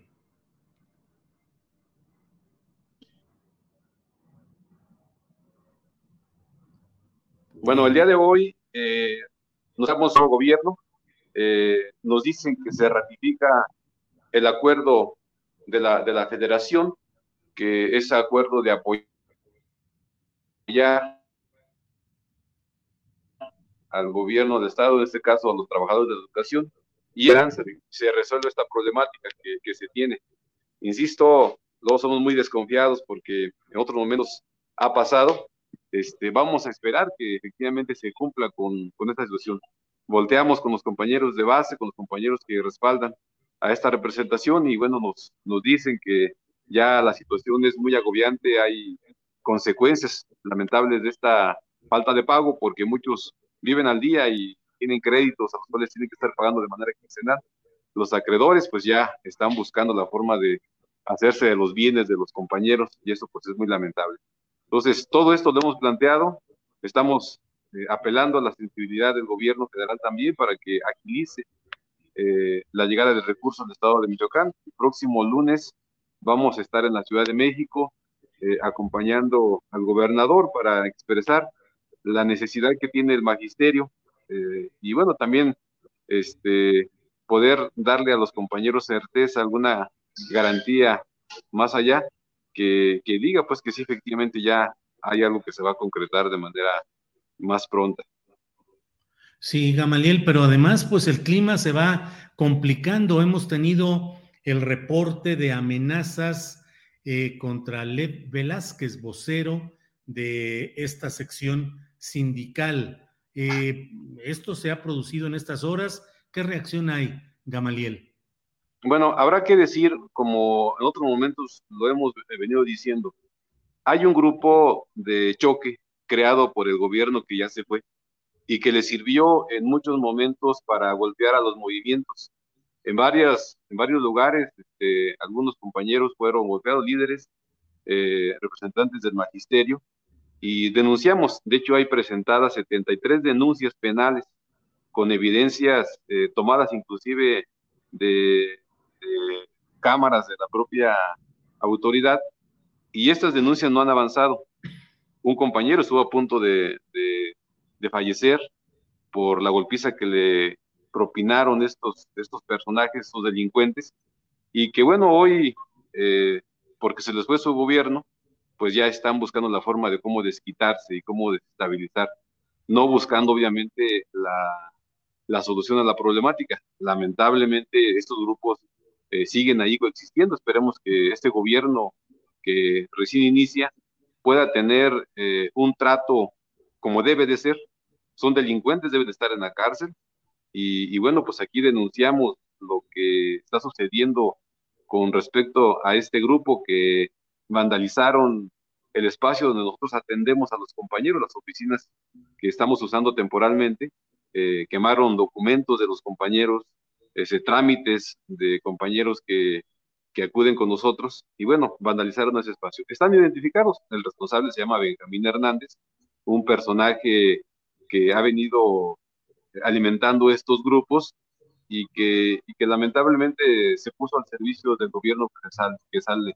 Entonces, denunciamos esta situación, cualquier agresión contra cualquiera de nuestros compañeros, vemos allí alguna pinta que hicieron este, contra el compañero Lev, compañero integrante de esta dirección de esta coordinación general y que obviamente responsabilizamos a este personaje, Benjamín Hernández, de cualquier situación que pueda sufrir cualquiera de nuestros compañeros, porque sí el grupo es una, en una condición este, peligroso por la radicalidad que ha imprimido a sus acciones, es obviamente basados en aterrorizar a, los compañeros de base. Eh, profesor, el propio Lev Velázquez puso un tuit en el cual dice nuestras oficinas de la CENTE Michoacán, conocidas como Cortijo, hoy fueron incendiadas por paramilitares de, comillas, poder de base guion FNLS, cierra comillas. ¿Paramilitares, profesor? Sí, el grupo del Frente Nacional de Lucha por el Socialismo eh, tiene una serie de acciones, ha tenido una serie de acciones en contra de la CENTE. En el estado de Chiapas, varios compañeros han sido golpeados, compañeros militantes de la CENTE, los compañeros de allá este, han reportado esta situación, y en otros estados de, la República donde tiene presencia este grupo paramilitar que se eh, revolucionario, que de eso pues no tiene nada, tiene una condición porril, gasteril y que, que está actuando en contra de la CENTE. Aquí en Michoacán tienen esa, esa, condición también. Eh, pues hoy eh, eh, juntos con otro grupo que se denomina Bloque, este, encabezados por, por Benjamín precisamente, y otro grupo de corruptos, un grupo de personas que se han dedicado durante estos últimos tiempos a vender plazas, a vender cambios, a cobrar a los compañeros por un cambio, un beneficio, a, generar este, ahí un mercado negro de beneficios. Eh, y que este grupo se sumó precisamente a, lo que es el grupo del Frente Nacional y al grupo del Bloque, esos tres grupos juntos, este, pagados obviamente por el propio gobierno del Estado ya saliente, que ahuyentaron porque prácticamente con una protección, eh, obviamente manejando recursos económicos, pero por otro lado una protección que los convirtió prácticamente en impunes. Menciono 73 denuncias penales que presentamos, ni una ha procedido. Y bueno, pues por órdenes del gobierno este, se les protegió prácticamente. Ellos se conducen por las calles sin ningún problema, con un palo en mano, con un tubo, con una bomba molotov, y bueno, pues no hay autoridad que, que los detenga. No había autoridad que los detenga. Esperemos que este nuevo gobierno tenga una condición de ya pararles, ya pararles el alba. Pues eh, profesor Gamaliel Guzmán, secretario general de la sección 18 del CENTE, en este caso de la Coordinadora Nacional de Trabajadores de la Educación, gracias y estaremos atentos a lo que eh, suceda, a lo que avance en este tema. Por lo pronto, muchas gracias, profesor Guzmán. Julio, muchas gracias por permitirnos este espacio. Saludos. Gracias igualmente. Hasta luego. Gracias y buenas tardes. Bien, pues eh, esto está pasando en Michoacán y ahí tiene usted la información. Vamos ahora con mi compañera Adriana Buentello con la información más reciente. Adriana Buentello, listos para lo que sigue. Julio, pues tenemos mucha información, muchos temas interesantes. Eh, comentarte, Julio, de lo que ya anunciabas en el inicio del programa sobre este tema de la reforma que ya habría mandado el presidente al Congreso en materia energética.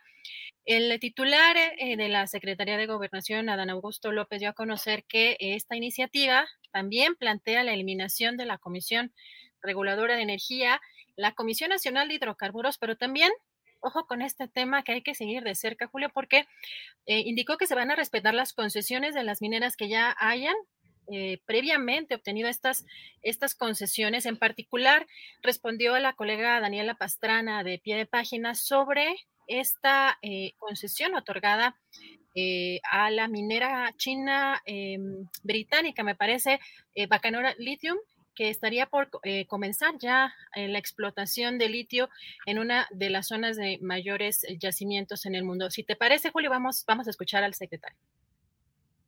También desaparecen dos organismos que habían sido creados para acotar las funciones de la Comisión Federal de Electricidad y beneficiar a los productores este, privados, como es la Comisión Nacional de Hidrocarburos y la Comisión Reguladora de la Energía lo que es el SENACE, que garantiza el despacho y las tarifas del sector eléctrico nacional, pasarán ya a formar parte de la Comisión Federal de Electricidad.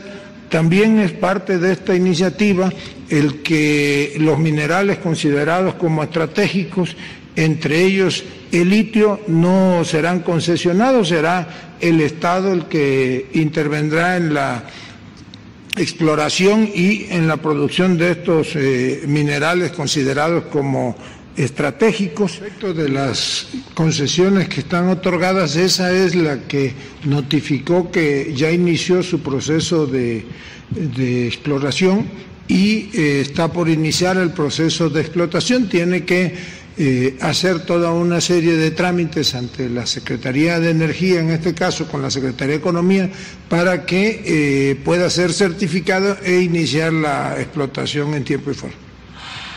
Eh, pero entonces, esa, esa concesión sí se mantendría. Las, hay ocho concesiones otorgadas con anterioridad. Si ellas acreditan que iniciaron el proceso de exploración y están por iniciar el de explotación, pues se mantendrían las concesiones. ¿Cómo ves, Julio? Lo interesante en este tema es que Canora tiene, eh, esta empresa chino-británica tiene, o chino-inglesa tiene eh, eh, esta concesión en una, en una de las zonas, pues con más riqueza de litio y pues en qué consiste o cuál es la capacidad de, pues, de producción Em, si la, la pregunta es, pues, ¿cuánto se va a explotar esta, esta zona, Julio, porque al parecer eh, todavía está por acreditar esta operación, esta, esta empresa, luego de que se exploró, de que ya terminó los trabajos de exploración y estaría por acreditarse en los trabajos en la, en la explotación, Julio, pero pues eh, complicada el, el tema del litio. Sí, así es. Complicado, Adriana, porque pues veamos que realmente eh, las concesiones que se hayan dado, pues yo pienso que habría que revisar y en su caso, pues tratar de contener lo que ya se haya entregado en el pasado. No, no vaya a ser que viendo solo hacia adelante, lo que nos quede adelante sea pues mucho menor en relación con lo que ya está concesionado y entregado. En fin, ya veremos, Adriana, en estas y otras noticias que nos tienes en esta tarde. Así es. En este tema, eh, pues para que nos demos un poco una idea, la jornada publicó una nota en enero del 2020 y Julio menciona que en las primeras operaciones de esta empresa, en Sonora, en esta zona de Sonora, Chihuahua, en estos límites, la primera capacidad de producción sería de 17.500 toneladas anuales de litio, pero en la segunda sería del doble, de más de 35 mil toneladas. Así que pues vamos a, darle seguimiento a, este tema. Julio, tenemos también más información sobre los temas electorales.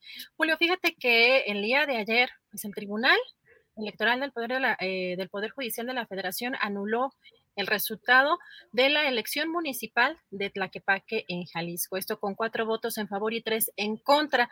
En este tema, Julio, lo interesante es que considera violaciones graves y la decisión eh, se dio eh, pues a pocas horas de que incluso Citlalia Maya, la candidata de Movimiento Ciudadano, eh, pues se le había otorgado esta victoria del 6 de junio, pues rindió protesta en, como presidenta municipal. Uno de los temas que tuvo que ver o está relacionado fue la intromisión del arzobispo emérito de Guadalajara, Juan Sandoval Iñiguez, en plena veda electoral. Julio, y pues vamos a ver cuál fue la respuesta precisamente de la que hasta ayer era presidenta municipal electa Citlalia Maya, respondió así. Los argumentos que exponen, además de ser, de ser, absurdos, son débiles y atentan contra la voluntad de más de 60 mil tlaquepaquenses que ya nos dieron su voto de confianza en las urnas. Sé que cuento con el respaldo de nuestra dirigencia nacional y de la Coordinación Estatal de Movimiento Ciudadano al condenar enérgicamente esa traición a la voz del pueblo. Pues estas son las palabras, eh, Julio, precisamente de Citlali Amaya. Y pues continuando con más información, fíjate, Julio, que también rindió protesta hoy Alfredo Ramírez de Doya como gobernador de Michoacán. Y pues no sé si viste algunos de los invitados muy interesante este evento que fue pues bastante amplio, bastante, bastante numeroso este, este evento. Julio, pues estuvieron presentes David Monreal, el gobernador electo de Zacatecas, también la gobernadora de Guerrero, eh, Evelyn Salgado, eh, Omar Fayad, el gobernador de Hidalgo, Napoleón Gómez Urrutia, eh, Lázaro Cárdenas Batel, incluso también Cuauhtémoc Cárdenas Solórzano, eh, pues también por ahí exgobernadores como Fausto Vallejo y Julio, personajes muy cercanos, por ejemplo, al círculo de Andrés Manuel López Obrador, como César Yáñez, y también eh, asistió el senador Ricardo Monreal a, este evento. Julio, ¿cómo, cómo viste esta, esta toma? Pues eh, muy interesante porque, pues en primer lugar, pues está toda la fuerza del cardenismo, es decir, el propio ingeniero Cárdenas, Lázaro Cárdenas Batel, que es el coordinador de asesores de la presidencia de la República, la presencia de Leonel Godoy, que es un operador fuerte y que metió mucho la mano en toda en todo este proceso de postulación de candidaturas y la elección de Michoacán, y con muchos guiños hacia el PRI o hacia ciertos segmentos del PRI, con guiños hacia el PRD, que finalmente ahora sí que, como diría el clásico, haya sido como haya sido, era el partido en el poder con Silvano Aureoles. Muchas lecturas y a la expectativa de qué es lo que sucede en ese lugar tan candente en términos políticos y sociales como es Michoacán, Adriana. Así es, Julio. Y tenemos también pues más eh, em, tomas de protesta aquí en la Ciudad de México, Julio. Los alcaldes electos el 6 de junio aquí en la Ciudad de México, pues Martí Batres, el secretario de gobierno, acompañado de diputados locales y los alcaldes electo, electos de Morena, por ejemplo, se tomaron eh, una de estas fotografías en, en, el Congreso de la Ciudad de México y pues este evento que sucedió se dio hace, hace algunas, algunas horas, Julio. También comentarles que en términos de la pandemia, ya estamos, eh, bueno, seguimos en amarillo, pero Julio, estamos aquí en la Ciudad de México, un puntito, ya nada casi de estar nuevamente en semáforo, en semáforo verde, de acuerdo con el gobierno de la Ciudad de México. Y también el Estado de México dio a conocer que sigue en, en amarillo, eh, con disminución de eh, contagios y también de hospitalizaciones. Por otra parte, uno de los temas fundamentales hoy, Julio, lo que leyó el secretario, el subsecretario de Gobernación Alejandro Encinas, eh, anunció también el propio presidente de la República esta carta que pues mandó eh, el presidente al primer ministro de, en Israel en el que solicita la ayuda para la extradición de Tomás Cerón eh, por este caso de Ayotzinapa, en el cual señala que pues fue quien llevó a cabo o quien ordenó actos de tortura y también confirmó la, la, recepción. Vamos a escuchar tanto al presidente López Obrador como la lectura de parte de esta carta por parte del subsecretario Alejandro Encinas. Y queremos la cooperación, el apoyo del gobierno de Israel, porque se trata de una persona que llevó a cabo actos de tortura, de graves violaciones de derechos humanos. Y estamos seguros que va a actuar de manera consecuente el gobierno de Israel. El país sufrió las agresiones históricas más graves a sus derechos humanos en las últimas décadas, cuando en 2014 fueron desaparecidos 43 estudiantes normalistas en la ciudad de Iguala Guerrero en una acción brutal y despiadada en la que se coludieron miembros del narcotráfico y autoridades locales y federales. El funcionario que desde uno de los más altos niveles del orden federal operó esta colusión criminal, cometiendo entre otros delitos el de tortura, ha sido imputado por un juez a través de una orden de aprehensión que está ratificada por Interpol. El presunto responsable de los hechos aquí descritos, Tomás Herón de Lucio, huyó hacia Israel desde el 13 de agosto de 2019 y tanto las autoridades de Procuración de Justicia como la Secretaría de Relaciones Exteriores de México han trabajado con sus homónimos en Israel para obtener la extradición de dicha persona. Me dirijo a usted para solicitarle su valiosa atención en este proceso de extradición que es prioritario para nuestro país.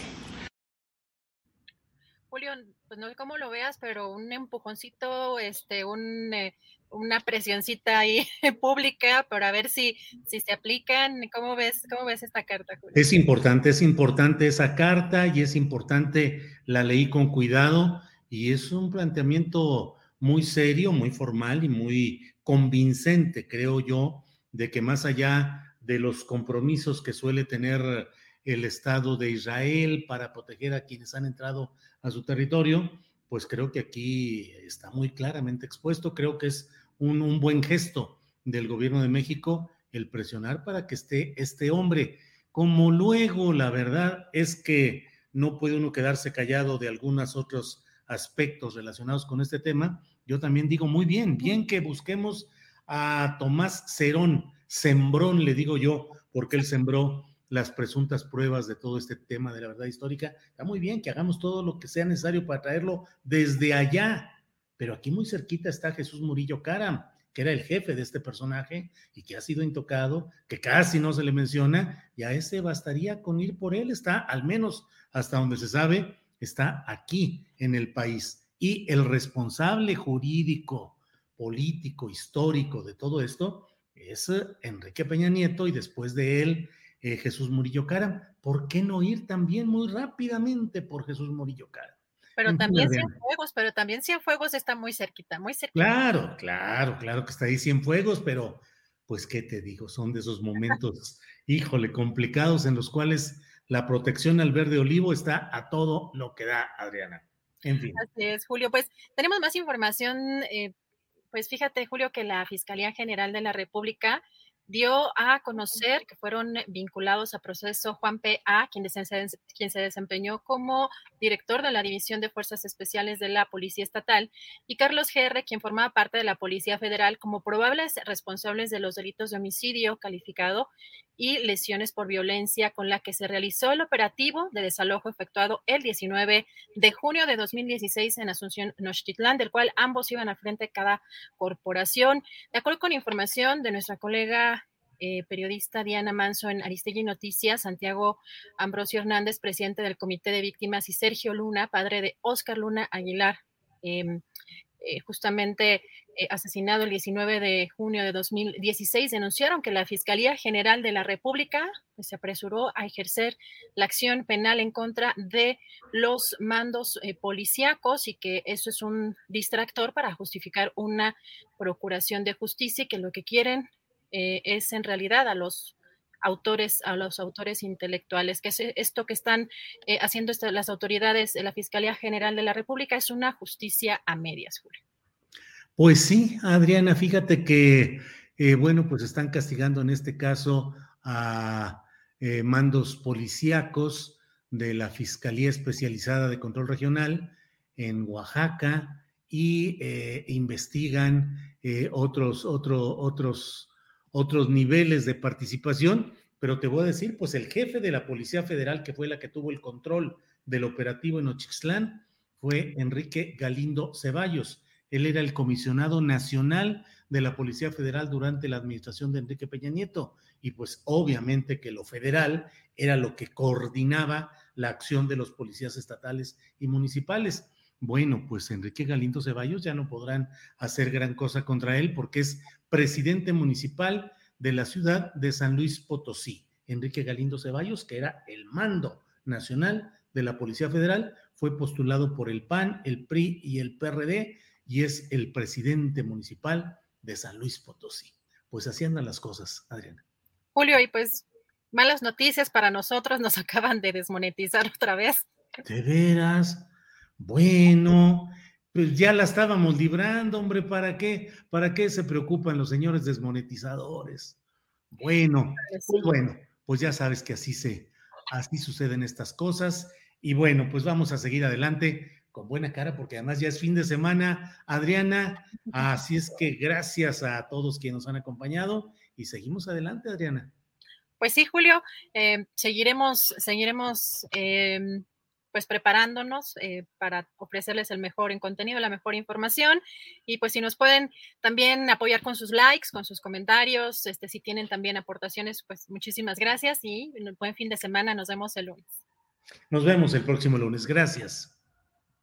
Para que te enteres del próximo noticiero, suscríbete y dale follow en Apple, Spotify, Amazon Music, Google o donde sea que escuches podcast.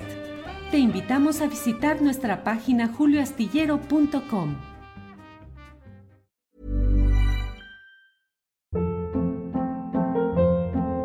Hold up. What was that? Boring. No flavor. That was as bad as those leftovers you ate all week. Kiki Palmer here, and it's time to say hello to something fresh and guilt-free. Hello Fresh. Jazz up dinner with pecan-crusted chicken or garlic butter shrimp scampi. Now that's music to my mouth. Hello Fresh. Let's get this dinner party started. Discover all the delicious possibilities at hellofresh.com. Hola, buenos días, mi pana. Buenos días, bienvenido a Sherwin Williams. ¡Ey! ¿Qué onda, compadre? ¿Qué onda? Ya tengo lista la pintura que ordenaste en el ProPlus app. Con más de 6.000 representantes en nuestras tiendas listos para atenderte en tu idioma y beneficios para contratistas que encontrarás en aliadopro.com. En Sherwin Williams somos el aliado del PRO.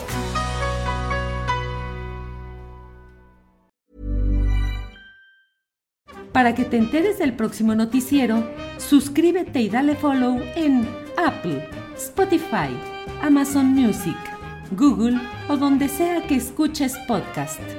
te invitamos a visitar nuestra página julioastillero.com.